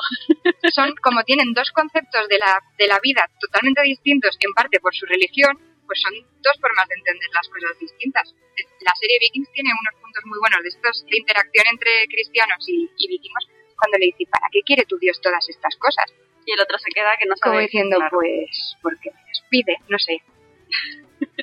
Recomiéndanos un libro relacionado con estos con los nórdicos y con su mitología. Pues, yo creo que lo mejor siempre es irte a las fuentes y si te puedes leer los textos mitológicos de las Edas, problema de eso. Es una literatura que tienes que estar acostumbrado a leerla. No, las sagas y las eras son muy interesantes, pero, pero no es nada de lo que te hayas, no se parece a nada de lo que te hayas leído. Entonces, yo te recomendaría, por ejemplo, los mitos germánicos de Enrique Bernardo. Porque además no solo habla de los vikingos, sino que habla de los germanos, porque la mitología nórdica es una rama de la mitología germánica. Y si lo entiendes todo en su conjunto, es mucho más fácil entender de dónde vienen los vikingos, el mito de los vikingos y tal. Y luego, si para el fatalismo y todas estas cosas, pero para leerse este libro ya hay que estar un poco, hay que tener medio máster en mitología, es el, el destino de los dioses, interpretación de la mitología nórdica de Pachi Es un poco denso de leer. Eh, analiza tres aspectos fundamentales que era el Ragnarok, la muerte de Balder y el otro que no me acuerdo cuál era, para, pues eso, para mostrar esa, esa visión fatalista de que el destino es el que es y que es lo que rige la vida de los vikingos. Es súper interesante ese libro ya sabéis dos recomendaciones ahí apuntadas, ya podéis empezar. Casi nada, ¿sabes? Hacemos así literatura ligera. si eliminamos la mitología nórdica de la ecuación, que sé que te va a costar, ¿cuál sería tu siguiente opción? ¿Qué cultura te atraería más? Pues a ver, lo, va a quedar típico, pero me gustan los celtas y me gustan los, los germanos en general, porque creo que son un todo súper interesante de estudiar, pues eso, en conjunto, para luego ir entendiendo las partes, pero y aunque no sean mitologías o culturas exactamente, yo me especialicé en historia bajo medieval, historia moderna y yo soy súper fan de la pues de ese periodo, pues siglos pongamos 13-17 de la corona de Aragón y la corona de Castilla en España. Me encantan los piques que tenían las dos coronas, me encanta que siguen ahora sí, dejando pero a los historiadores no nos hacen ni caso. O sea, tú les intentas decir que tanto el uno como el otro no van bien y aquí pasan de ti. Así que... O sea, me gusta que un historiador haya dicho porque aquí cada uno se monta sus historias. Además, yo he estudiado en Barcelona y he estudiado en Madrid. Y la historia que te dan en las universidades es aséptica. Si no vas a tener algún profesor que tira más para un lado que para el otro. Así que luego todas las interpretaciones que se montan cada uno para justificar sus cosas. Y eso me gusta mucho. Más que los piques que tenían entre ellas, ver las diferencias que había entre las dos coronas, que son súper, súper, súper diferentes a nivel de instituciones, a nivel de todo de leyes. O sea, las leyes de, Castilla no se parecen en nada a las leyes de la corona de Aragón entera. Si la gente supiese más todas esas cosas, ahora mismo nos entenderíamos mejor los unos a los otros y nos estaríamos pegando muchísimo menos. Y es muy triste. Pues sí, la verdad que sí, porque yo veo algunos debates por ahí por las redes sociales que, no, yo creo, que no. llevan a ningún sitio. No, porque además es, es, no sé, sí. no entramos. No. Vamos a hablar de cosas más ligeras. por ejemplo, ¿en qué andas trabajando ahora? Que sé que hay por ahí algo muy interesante que nos vas. Pues lo último que he estado haciendo ha sido escribir dos libros y un poquito de un tercero. He estado desde, pues desde junio más o menos del año pasado hasta agosto, estuve, he estado haciendo, empezó siendo un libro, a ver, a mí me contrataron porque la serie Vikings había tenido muchísimo éxito y se les antojó empezar una línea editorial histórica en la editorial, que es Cuarentena Ediciones, y queríamos hacer una especie de lo que hago un poco en el blog, analizar los capítulos de la serie y tal. ¿Qué pasa? Que nos dimos cuenta que hace falta una base de conocimiento detrás muy extensa. Entonces, cuando empiezas a hablar de cada capítulo, dices, pues ahora vemos la sociedad. En este capítulo se ve muy bien las bodas vikingas. Tienes que hacer un parón, empezar a explicar todas las... Y era era inabarcable, porque vamos, te iba a salir un libro de millones de páginas, súper inconexo, parando y tal. Entonces hemos hecho dos. Hemos hecho un, lo que sería un manual histórico de los vikingos, que es historia pura, historia y cultura pura y dura, y luego hemos hecho un librito más pequeñito, que va a ser una, una guía de las dos primeras temporadas, analizando capítulos, personajes, aspectos súper concretos de escenas concretas, para que la gente vea que aunque es una serie que tiene muchísimos detractores, pero porque aquí hay gente que es más provista que el Papa. Es una serie, no es un documental, tiene un propósito que es ganar audiencia y es lo que hay. Y sí, los vikingos van fatal vestidos, parecen ángeles del infierno, esa cantidad de cuero, pero es que si te pusiesen, no es un documental, con lo cual hay que saber un poco, pues desligar las dos cosas. Pero no está de más si tú puedes ir a una fuente y decir, pues esto es lo que sale. Ay, pues mira, en la serie iban vestidos así, pero ahora me acabo de enterar que no eran así. En la serie este personaje es tal, pero me acabo de enterar y se va a apoyar en el libro. Sí que va a tener muchas partes que no tienen nada que ver en el manual histórico, pero por ejemplo, para analizar cada capítulo lo que hemos hecho ha sido una referencia directa a capítulos o partes concretas del manual histórico. Para disponibles no ya los libros. Están, eso, maquetándose. Hoy he recibido la sí, he recibido la primera propuesta de maquetación, hay que hacer todos los cambios que hayan que hacer y la idea es sacarlo antes de Navidad. O sea, la idea es que eh, esté disponible para Navidad y eso implica que, pues, supongo que a primeros, mediados de noviembre hay que empezar a distribuirlo por las, por las editoriales. Y luego lo otro es, he escrito tres capítulos para el manual de, un manual del juego de rol, se llama Valhalla, el juego de, rol de la Edad Media, casi una pasada. yo no soy rolera, ¿eh? yo no he jugado a rol en mi vida, pero he visto a gente jugar, mis, mis ex compañeros de piso jugaban a rol, pero pero va a estar muy bien porque es, o sea, la, la clave o lo que intentan buscar es que sea 100% histórico y riguroso. Entonces, el libro no solo va con su manual de explicarte cómo se juega, darte algunas aventuras, sino que viene con un manual muy grande, que van a ser unas 300 y pico páginas, explicándote, pues eso, la historia de los vikingos. Yo he escrito tres capítulos, he escrito mitología, sociedad y un capítulo que es, eh, digamos, una breve historia de la expansión de los vikingos, porque como van a interactuar con otros pueblos y compañía. Y si hay suerte, pues a partir del 14 de noviembre empezamos campaña de crowdfunding. Va a estar muy guay porque tiene muchos mecenados, muchas historias, según lo que quieras pagar, pues vas a tener una cosa u otra. Se podrá comprar el manual del juego con mi manual, que eso es uno de los mecenazgos eh, que hemos propuesto, y la editorial acepta, pues estaremos ahí. Y nada. Bueno, pues ya sabéis que en la sección de noticias del programa eh, para diciembre o así tendréis los enlaces al crowdfunding y a todos los... Esperemos que se consiga porque eh, tiene un equipo de profesionales detrás enorme y ha habido mucho curro detrás, muchas horas de, de, de currar mucho. No hay nada que se le parezca. Sus horas ha llevado y su tiempo, su tiempo ha llevado. Además tiene una pintaza. a mí me lo propusieron en marzo del año pasado, bueno, de este año, y ya llevaban el juego bastante, bastante avanzado, lo que es el, el juego en sí que detrás. Yo creo que eso, con todo lo que lleva detrás, con la pintaza que tiene, con todo, éxito vais a tener seguro. Y nosotros ahí estaremos apoyando y dando por Arrancamos un día una partida o algo, y así empieza a jugar a rol. Señores oyentes, de próxima grabación para diciembre o así, programa vikingos. bueno, como ya está, está amaneciendo, ¿qué libro, libros te han tenido a ti leyendo al amanecer? Esta pregunta no se escapa a nadie en el programa, que lo sepas. Pues como manuales históricos y tal, y ensayos y tal, leo casi a todas horas, que no es que no me gusten, me encanta lo que hago. Eh, sí que es verdad que cuando me voy a la cama leo cualquier otra cosa y soy súper fan de la literatura fantástica y soy súper fan de la literatura histórica. Entonces, pues eh, los libros de Patrick Rothfuss, esos me tuvieron leyendo hasta el amanecer muy mucho. Y ahora últimamente el último libro de, la trilogía del siglo XX de Ken Follett, que es, es mi escritor favorito, no porque lo considere el mejor de todos, porque pero cuando me leí Los Pilares de la Tierra con 14 años dije, pues yo quiero estudiar historia. Así que le tengo un poco de cariño. Gracias, Ken Follett. bueno, pues también recomendaciones apuntadas a los que os apetezca entrar ahí y a lo mejor también tenéis ese, esa semillita de querer estudiar historia. Y yo además soy de las que se meten en la cama a leer y se me, se me, va, se me va de las manos mogollón. Un capítulo más, venga. Creo que nosotros en eso te entendemos. Pues nada más, Laia, muchas gracias por estar con nosotros. A A mí me ha parecido muy, muy interesante y creo que mucha gente se habrá quedado con más preguntas que les gustaría hacerte. Que como te decía, ya os pondremos el blog en la página, así que ya sabéis dónde hacerle preguntas, que ella mira cómo las responde.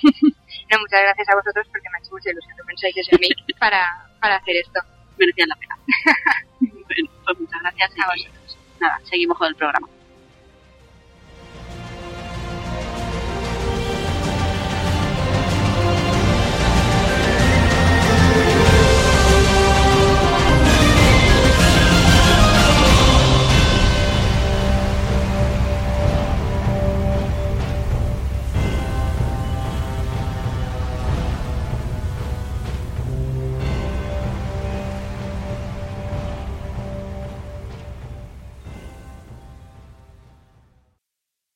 Para finalizar, y a modo de bonus track, vamos a recordar las entrevistas que os hicimos a vosotros cuando salimos a la calle para el programa dedicado a libros para el frío.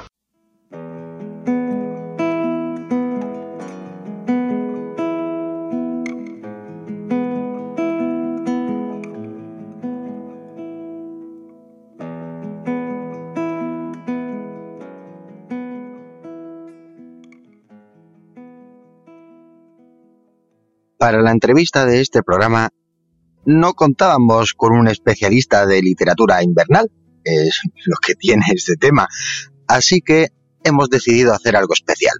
Hemos salido a la calle a preguntaros a vosotros, los lectores. Este es el resultado. Esperemos que os guste. ¿En qué época del año mm, sueles leer más, por ejemplo? En invierno. ¿En invierno? ¿Y por qué? Pues no sé, porque a lo mejor pasas más tiempo en casa y a lo mejor no te apetece tanto salir y como que verano es más de salir con tus amigos, de entonces por eso invierno y otoño es cuando empieza a hacer frío, empieza a cambiar el tiempo y el clima, pues te acomodas en tu casa y te apetece más leer. En invierno. En invierno, ¿no? Invierno. Pega más la mantita, ¿no? El Eso sofá a lo mejor. Verano menos. En verano. En verano. Muy bien, muy bien, muy bien. Hoy tenemos opiniones encontradas, hoy aquí. En invierno, Muy bien. ¿Y por qué? pues porque el frío también incita más a quedarte en casa y a leer un poco más. Manta y sofá. Cuando vas a la playa, si te llevas los libros ahí, también se estropean más. Exacto, exacto. Muy bien. En invierno. En invierno. ¿Y por qué? Pues porque se sale menos. Y Efectivamente. apetece más quedarse en casa leyendo. Muy bien. Pues me gusta leer en verano, que es cuando tengo más tiempo. Sí, suele pasar. suele pasar bastante. Me da igual, cualquier época del año me parece buena. Da igual, creo que es buena para leer. Sí. Muy bien. Yo en verano. en verano. Tienes más sí. tiempo. Tengo más tiempo. Yo igual, en verano también. En verano, En verano. Tenemos más tiempo. claro. En invierno, la llu- lluvia no, hace, no, no apetece salir a, a la calle, entonces en, la- en casa con un libro, con un buen libro, se te pasa la tarde volando. Pues leo todo el año. Pasa que viajo mucho, pero leo durante todo el año. Mm. Y suelo leer más cuando tengo vacaciones. No hay una época determinada, pero bueno, pues podría ser en verano, obviamente. Básicamente hay más tiempo, ¿no? Claro. Pues más en invierno. En invierno. Pega Sí. más así calentito, Sí, ¿no? En casa. Pues yo leo durante todo el año de una manera regular. O sea, tengo varios libros de cabecera y no, no tengo una época en particular que lea, lea más. Acaba uno, empiezo otro, tengo varios. Mm, creo que durante las vacaciones de verano. Tienes más tiempo, ¿no? Sí. Leo más o menos igual en todo el año. Bien, o sea, sí que es lector. No genera tampoco demasiado, pero suelo leer más o menos despacito, pero vamos, una continuidad en todo el año. ¿El género que más te gusta leer según la época del año? ¿El invierno, por ejemplo? A ver, yo leo de todo, pero lo que más me gusta es la novela negra, de misterio y la psicológica también, más o menos. eso. Pero más sobre esta época, ¿no? Tal Sí, vez sí. es más oscuro Sí, sí, el día. claro, claro. Sí, sí, más Exacto. sobre esta época. Me gusta novela histórica. Pues yo también me gusta, pues, rollo poco fantástico. Me gusta Stephen King. Lo de Stephen King me suelen gustar. Qué grande. La novela romántica. Novela romántica. Pega, pega el verano. Que al final, cada época la solemos vincular a un género. Mm, cómic. Muy bien, perfecto. Además es un género que no suelen... A ver, la gente no suele relacionarlo con un género de la literatura, pero vamos, sí, sí, es otro más. No, no, por es un género bastante desconocido, la verdad. por desgracia. Y asociado mucho a, a literatura infantil. Sí, sí, suele, suele ser. La gente grandes desconoce la obras, literatura adulta en Sí, cómic. que pierden, se pierden grandes obras. Fantástico, o de misterio. Muy bien. Y más el invierno invita a ello, ¿no? Un poco. Eso es, eso es. Suelo leer novela histórica y de ciencia ficción también. Ah. Pues fantasía o misterio.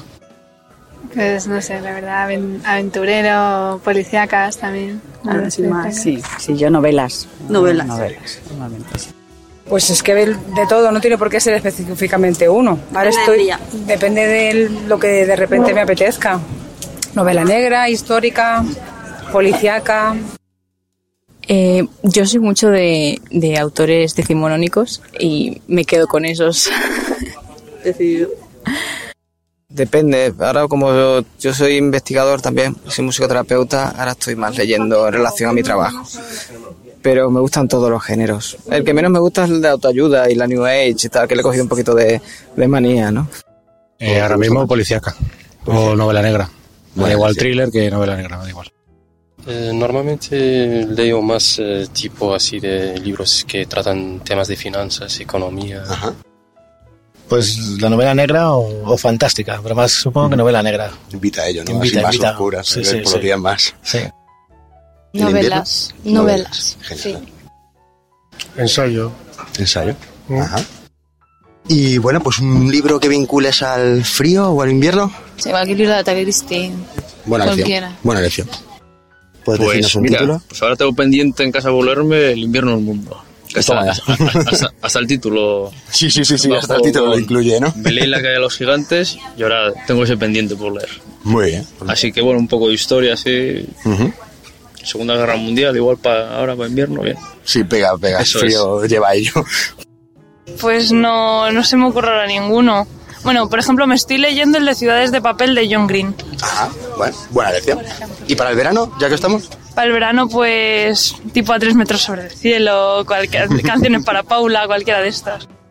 Eh, The Boys, Witchblade, Darkness. Sin duda, esos tres son infalibles. Buenos títulos, buenos títulos. Pues cualquier, por ejemplo, narraciones extraordinarias de Poe, pero en general cualquiera de la obra de Poe.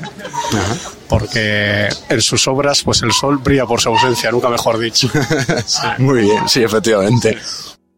Pues, por ejemplo, el que suelo leer casi todas las navidades es el de canción de Navidad de Charles Dickens. que creo que Ah, buena es elección. el perfecto para estas navidades. Y tanto. Pues quizá alguien así que me venga a la mente en una tarde de invierno, Tolkien. Muy bien. Parece más así historias largas, Sí, ¿no? más, más descriptiva, es más que te den más... Los pilares de la tierra. ¿De qué fue? Sí. Da frío, da frío. Alguno de Asa Larson, por ejemplo. O de... Los nórdicos. Em, pues posiblemente sea cualquier autor ruso, como Crimen y Castigo de Tolstoy, que Rusia, pues si lo asocias con el, con el invierno, con el frío. Eso es más difícil de responder, porque tampoco lo asocio, la literatura no la asocio a, no es como a lo mejor la comida o otras cosas que la asocias más al tiempo, ¿no? Pero bueno, no, no tengo una asociación determinada, pero viví un tiempo en Nueva York, entonces me recuerda un poco la literatura de, a lo mejor, de Bukowski y tal, más a- al invierno, ¿no? Y un poco la depravación y eso, ¿no? Pero bueno, no tengo. Looking Folies también podría ser otra literatura que me pueda recordar a, a eso, ¿no? Pero no tengo una asociación tampoco. Bueno, me leí la novela de Fargo, pero bueno, eso no es invierno, eso es Alaska. ¿no? Mira, por ejemplo, sí, algo de frío, el frío se vincula. Con el invierno, el frío. Bueno, eh, por ejemplo, eh, el miedo a la libertad, por ejemplo. Ajá. Pues el primer volumen de Canción de Hielo y Fuego, Juego de Tronos. Es lo que tiene. lo que tiene el Winter's Winterlandia. Coming. Sí, exactamente. eso es difícil. Am, Es más complicada. La más complicada. O un, Un autor. autor. también. Sí, Un que autor. vincules más al invierno. Franz Kafka. Muy bien. Sí, sí, vamos, totalmente. Además que sí. Muy buena lección. Pues un cuento que me gusta mucho es El hombre que plantaba árboles, de Jean Guillaume. Muy bonito, además. Y ya que hemos conocido las versiones más particulares, ahora vamos a conocer un poquito la versión más general, ¿no? Del librero, por así decirlo. Así que, eh, ¿se siguen regalando libros en Navidad? ¿Se siguen utilizando como regalo? Sí, se sigue regalando el libro en papel. Tanto las navidades pasadas como estas, continúa teniendo tirón el libro físico. Muy bien. ¿Y qué género se suele leer más por estas fechas? Yo creo que no hay un género en concreto que Ajá. se venda más, que prevalezca sobre otro, pero sí que es verdad que el año pasado y este tiene cierto tirón la policíaca Ajá, y el bien, ensayo. El ensayo que siempre es un clásico en las navidades. Curioso. Pues muchas gracias por las preguntas A vosotros. y por las respuestas, más bien. Venga, de nada. Nada, hasta luego. Venga, hasta luego. Por estas Nada. respuestas. Hasta luego. ¿Por estas respuestas? A usted. Nada, hasta luego. Encantado. Nada, hasta la próxima. Muchísimas gracias por las Nada, respuestas. Nada, hasta luego. Nada. Un placer. Nada. Hasta luego. Hasta luego. Nada, a ti. Muchísimas Vale, gracias por las nada. respuestas. Nada. ¿Por las respuestas? Nada, hasta luego. Nada. Hasta la próxima. ¿Os ha gustado? Habrá mucha más de este tipo, así que atentos a nuestras caras, tal vez os la encontréis por ahí algún día de estos. Muchas gracias a todos por vuestras respuestas. Muy, pero que muy buenas elecciones habéis hecho sobre vuestros libros preferidos. Y continuamos con el programa.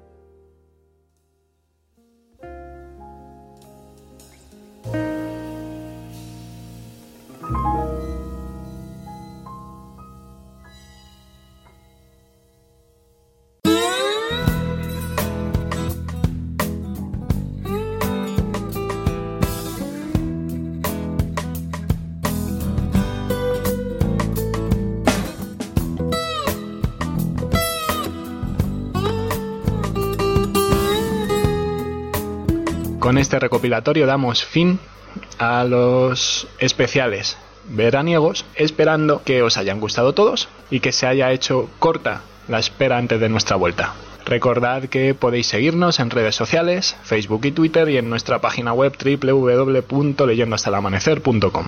Buenos días.